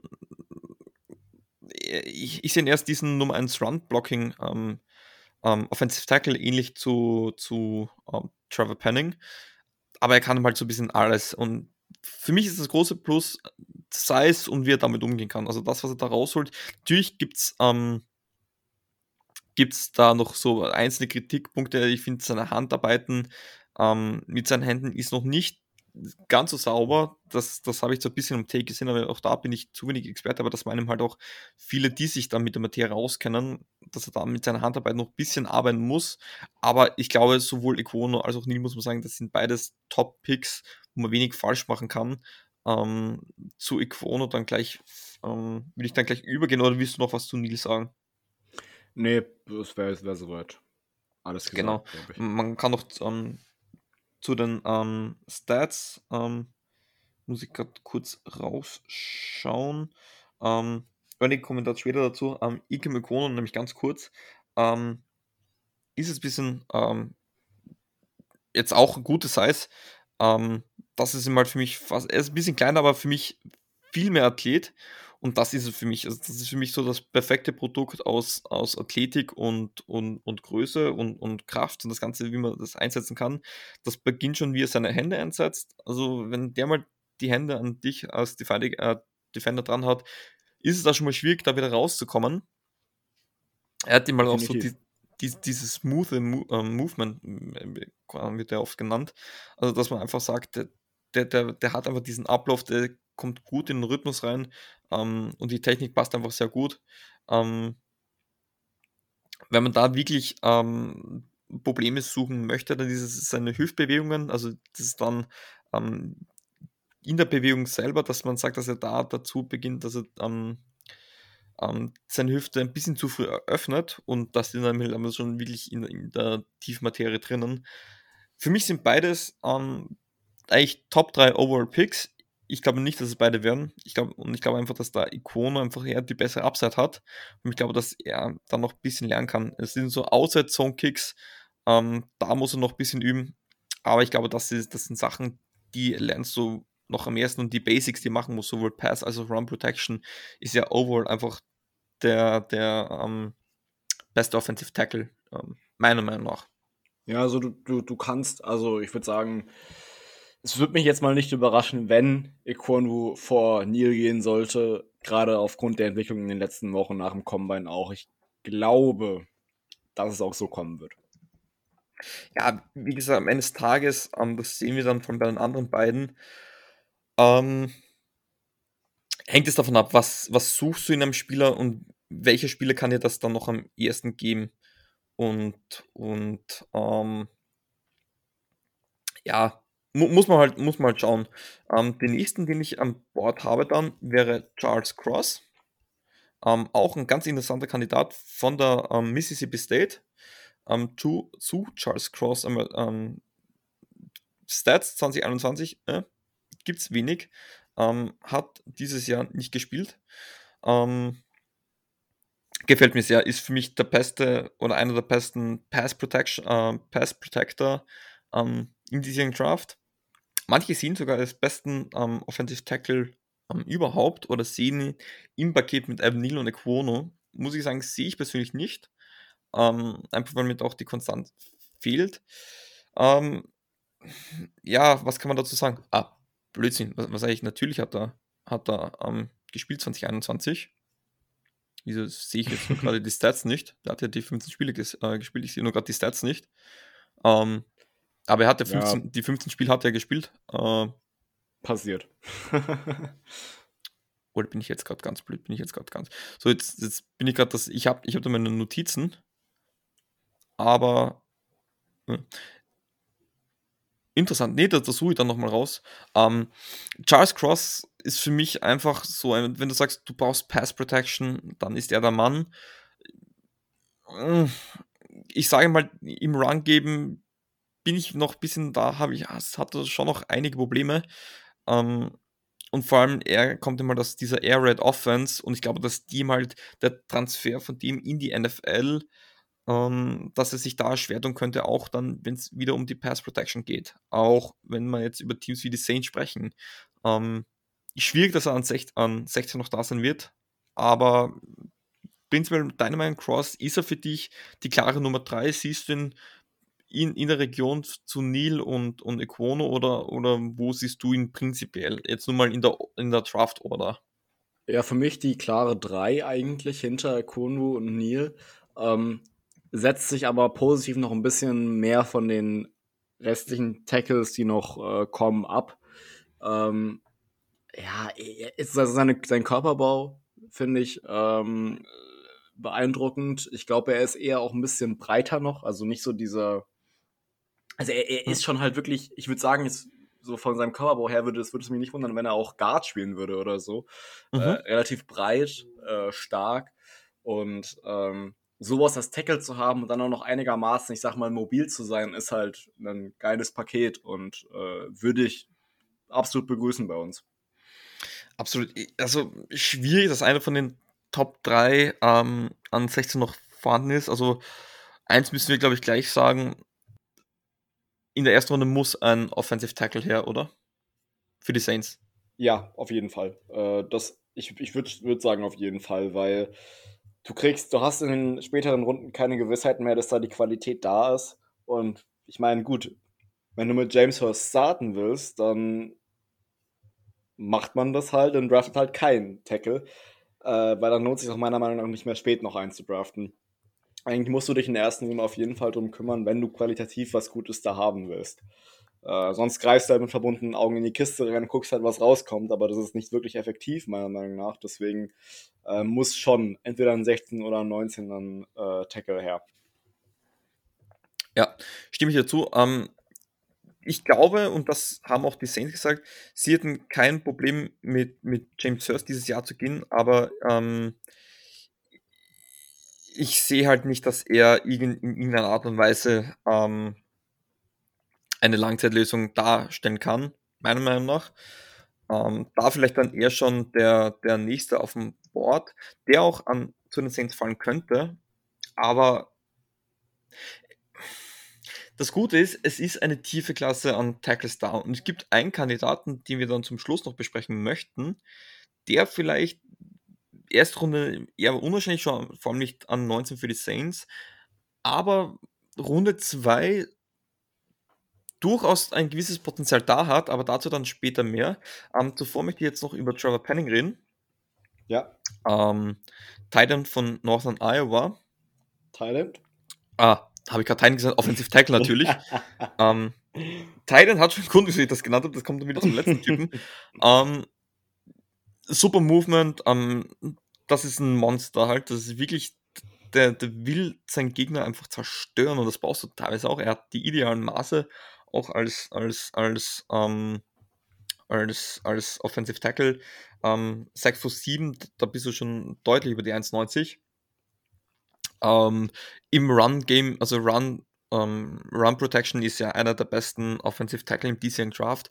Und das darf man nicht vergessen, ja, ähm, wir brauchen einen Left Tackle, aber man darf nicht vergessen, unser Run Offense dieses Jahr war wirklich katastrophal. Ähm, vor allem mit Kamara hat man es gesehen, da war wenig Produktivität da. Ähm, deswegen wäre das vielleicht gar nicht mal so verkehrt, da weiter, ähm, weiter zu arbeiten. Ähm, muss ich sagen, bei, bei, bei Trevor Penning, der erste, wo ich sage, der wird an 16, sollte eigentlich sicherlich noch da sein. Ich kann mir nicht vorstellen, ja. dass vier Offensive Tackles ähm, bis 16 weg sind. Ähm, deine Meinung zu Trevor Penning an 16 wäre es ein guter Pick? Wäre dein Mann? Oder siehst du da vielleicht mit einem oder einen anderen Offensive Tackle, wie zum Beispiel Tyler Smith, da eher besser beraten für die Saints? Oder sagst du, also ist es für dich äh, ein Pick 16 wert? Der sicherste Pick an 16, was Tackles angeht, wäre für mich auch Trevor Penning. Der ist sehr, sehr wahrscheinlich da an 16 verfügbar und äh, würde auch gut in unser Scheme passen. Hast gerade schon seine Stärken erwähnt. Ja, er würde uns auf mehreren Ebenen weiterhelfen wahrscheinlich und da halt diese Lücke, die äh, Tyron Armstead hinterlassen hat, äh, gut füllen können, würde ich zumindest erwarten.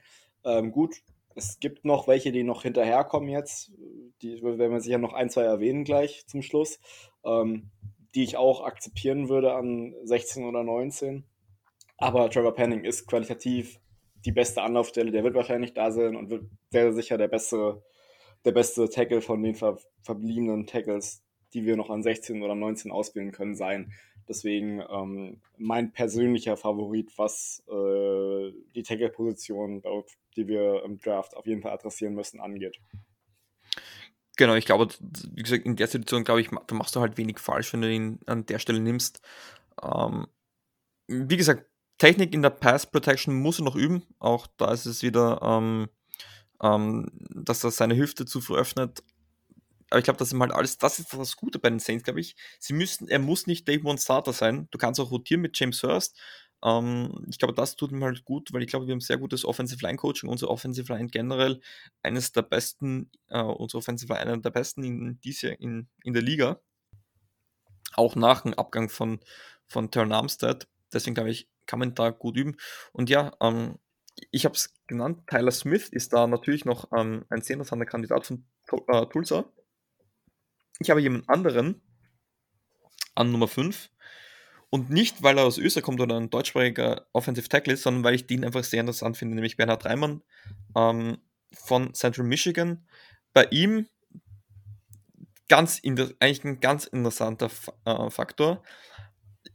Hat es zwei Jahre äh, lang Tackle gespielt, war vor Tident, ähm, gebürtiger Wiener, der, der quasi ein Auslandsjahr in Amerika gemacht hat, ähm, hat auch sehr spät ähm, mit dem Footballspielen begonnen, war bei St. Michigan, war dort zuerst dann Titan, hat dann ähm, transferiert ähm, zu, zu, zu Position des Offensive Tackles und dort eigentlich relativ gut performt. Super Athlet. Ähm, da eine Frage, er hat jetzt nicht die ideale Größe, es ist jetzt alles andere als klein, aber ist dann schon ein bisschen kleiner als die anderen mit, ähm, was waren es? 6 Fuß 6. Ich muss jetzt nochmal nachschauen, was das genau sind. Das sage ich, dir sofort. Aber generell, er ist auch mit 25 Jahren einer der deutlich älteren als die anderen, die so 20, 21, 22 sind. Ist das für dich, wo du sagst, das ist ein Red Flag, wenn du sagst, da fehlen ein paar Zentimeter, der ist schon ein, zwei Jahre älter als andere? Oder sagst du, wenn der mir 10 Jahre spielt, ist mir das eigentlich egal? Wenn der mir 10 Jahre spielt, ist mir das eigentlich egal, wie du es gesagt hast. Ähm, äh, eigentlich eine sehr, sehr interessante, interessante Entwicklung, dass er trotz, dieser, trotz diesem Positionswechsel so krass gut abgeliefert hat und jetzt ähm, fast schon sicherer, sicheres First-Round-Prospect äh, ist, was das Draft angeht. Eigentlich eine wahnsinnige Geschichte, wenn man es mal so, äh, an, so aus der Sicht betrachtet. Ähm, es wäre doch der Hammer, wenn wir das irgendwie weiterführen könnten. Ja. Und das würde die, Rap, äh, die, ähm, na, die Reputation der Saints in, im deutschsprachigen Bereich sicher nochmal fördern. Äh, das wäre natürlich sehr, sehr nice. Äh, genau, und es ist, sorry, das habe ich vergessen zu sagen, es ist weniger die Größe, weil die ist mit 1,98, glaube ich, mehr stabil. Es ist, ähm, äh, es sind, ähm, es sind die, die, die, die Armlänge, die mit, mit äh, was waren's, äh, das waren so ungefähr 83, 84 Zentimeter, bisschen kürzer ist, also das wird alles in Inch gemessen, da ist er vielleicht, ähm, sag so ein Inch oder zwei Inch ähm, weniger, aber macht es da so einen riesen Unterschied, dann glaubst du deiner Meinung nach?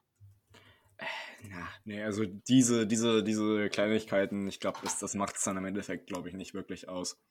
Ich, ich, ich glaube es ähm, nämlich auch nicht. Um, ähm, sorry, ich will nicht ins Wort fallen. Ja, nee, ich wollte noch zu Reimann sagen, es wäre wirklich der Hammer, wenn wir das irgendwie weiterführen könnten. Es würde, würde sich eigentlich auf mehreren Ebenen auch lohnen. Ähm, und da würde ich sogar ein Auge zudrücken, wenn wir dafür Penning sitzen lassen. Ja, sage ich auch. Er hat äh, sowohl wie auch ähm, wir Penning beides, ähm, Penning sowieso den höchsten ähm, RAS-Wert bei den Tackles gehabt. Ich glaube, Bernhard Reimann war auf zwei oder drei. Ein absoluter Freak auf seiner Position. Ähm, hat deswegen auch ähm, nicht ohne Grund ähm, den, den ähm, Bruce Feldmans ähm, Freaklist ähm, geschafft. Also so wirklich, das sind so die wirklichen Athleten. und das ist halt super Athlet. hat einfach so viel Potenzial und ich glaube, das Einzige, was es bei ihm braucht, ist es einfach, er muss es noch lernen, also ein bisschen noch an ja. der Technik arbeiten, aber das Potenzial ist auf jeden Fall da. Und dann sage ich das vor allem für die Saints und das wäre so, Saints lieben Offensive Liner und Saints lieben ähm, Superathleten, also sprich Spiel mit hohem RAS-Wert. Er ist für mich kein First Rounder, sage ich, oder ich sage Late First Rounder möglicherweise, aber keiner im Bereich des, der Saints. Aber ich könnte mir durchaus vorstellen, wenn die Saints etwas in ihm sehen, ähm, und das kann ich mir durchaus vorstellen, könnte ich mir vorstellen, dass die Saints dann wieder so, ein, so eine Mannschaft sind, die diesen Reach machen. Also ist, ich, ich würde es, also Runde 2 sage ich sofort, weil ich glaube, Runde 2 an Pick 49 wäre gar nicht mehr da, also ich glaube, man müsste fast hochtrainen wenn du sagst, du gibst ihm das eine Jahr, wo er mit James unter James Hurst und, und mit, dem, mit den Offensive Line Coaches da noch lernen kann, dann glaube ich, kann er ein durchaus solider Starter auch für die nächsten zehn Jahre sein. Die Frage ist, ist es dir, ist dir das ein Pick 19 wert? Normal ist er nicht, aber er, er ist er hat den Speed, er hat die Athletik, er hat die Kraft, er ist, er ist ein guter Run-Blocker vor allem. Ähm, vielleicht jetzt nicht so gut wie Trevor Penning, aber es ist so viel Talent da. Ähm, und wenn du das in ihm siehst, dass du sagst, du siehst da eher den Rotdiamanten, nicht das, was du am Day One kriegst als Starter, weil das ist in meinen Augen ähm, noch nicht oder noch kein von der Qualität eines First Rounders. Da müsste man halt arbeiten. Ich glaube, da wären halt die Saints ein ideales Place, äh, Placement. Deswegen, wenn sie mit einem Pick vielleicht runtertrainen wollen sogar, ich denke da an Teams wie mit den Chiefs zum Beispiel, Late First Round für die Saints als, als Need auf der Tackle-Position absolut wert, oder? Definitiv, ja. Äh, wie gesagt, Tackle eigentlich in meinen Augen absolute Pflicht für die erste Runde. Absolut. Und ich sage auch, einer von den ähm, Reimanns, Pennings oder, oder, oder Tyler Smith wird es ja noch werden. Ja. Aber ja, ich glaube, alle, alle haben was, das für sie spricht. Das, am Ende des Tages hängt es dann davon ab, was die Saints wirklich möchten und wer ihrer Meinung nach am besten diesen Fit erfüllt. Ähm, zum Schluss, also eigentlich sind wir jetzt durch mit den Prospects. Ich glaube, du hast, glaube ich, auch keinen mehr auf deiner Liste. Das wäre es für mich, ja. Was wäre so dein Traum-Szenario ähm, für die erste Runde für die Saints? Ähm, Receiver und Tackle oder Tackle und Receiver. Ähm, und dann in Runde 2 irgendwie einen der Top 5 Quarterbacks bekommen. Notfalls äh, in die erste Runde nochmal am Ende reintraden oder halt in der zweiten hochtraden, um noch einen Quarterback zu bekommen. Ja, kann ich zustimmen. Ich würde vielleicht mit Runde 2, sollte ein Jaquan Brisker zum Beispiel noch da sein, würde ich den sexy finden auf der Safety-Position. Ja, Safety, genau, ja. Mhm. Und, und dann Runde 3 ähm, schauen. Ich finde auch, was man vergisst, Runde 3, Running Backs, Tight Ends, das sind dann halt die Positionen, die könnten für die Saints durchaus interessant werden. Weil ja. Kamara wird wahrscheinlich gesperrt werden, muss man abwarten. Ähm, Tight Ends, Troutman hatte letztes Jahr definitiv nicht sein bestes Jahr da muss man dann halt schauen, aber das bleibt dann noch abzuwarten. Ähm, Julian, du kommst ja aus dem Bereich Social Media. Was erwartet uns jetzt noch so? Vor allem. ja, wir haben jetzt natürlich noch die restlichen Player-Profiles, die kommen. Also seht alles, was wir hier gelabert haben, äh, kriegt ihr in der ja, nächsten Woche, also in der Draft-Woche, dann noch, also zu jeder Position noch mal ein paar Top-Spieler, ein paar Player-Profiles mit den wichtigsten Pro und Contra und und ähm, Eigenschaften der Spieler und Statistiken. Ähm, alles schon auf den äh, Profiles drauf. Äh, ich, wir haben vielleicht noch einen ganz Erst Erstrunden Mockdraft äh, geplant. Äh, vielleicht auch mit der Community, müssen wir nochmal gucken, wie wir das machen. Und äh, sonst, ich meine, heute in der Woche mhm. Draft. Also heute ist Donnerstag, keine Ahnung, wann ihr die Folge hört, aber heute in der Woche ist NFL-Draft. da auch viel dazu gesagt. live dabei da sein. Wir, ja, genau live dabei sein. News dazu kriegt ihr dann natürlich. Daher ähm, checkt einfach unsere ähm, Social Media Kanäle aus, vor allem äh, Instagram, Twitter und natürlich unsere WhatsApp-Gruppe. Ich kann es nur wieder ans Herz legen. Die Diskussionen drin sind ein Traum. Einmal mehr, wieso man diese ähm, Draftzeit lieben muss. Und ja, jetzt haben wir eh, ja, fast 90 Minuten durchgelabert. Viel gab es zu bereden, viel zu diskutieren. Ich sage danke, dass du dir die Zeit genommen hast. Schön, deine wunderschöne Stimme auch dem, den Zuhörerinnen und Zuhörern wieder mal zu schenken. Liebend gerne. hoffe, hoffe, es hat euch gefallen. Ja, das hoffe ich natürlich auch. Und dann beende ich die Folge standesgemäß mit den wunderschönen Worten Who that?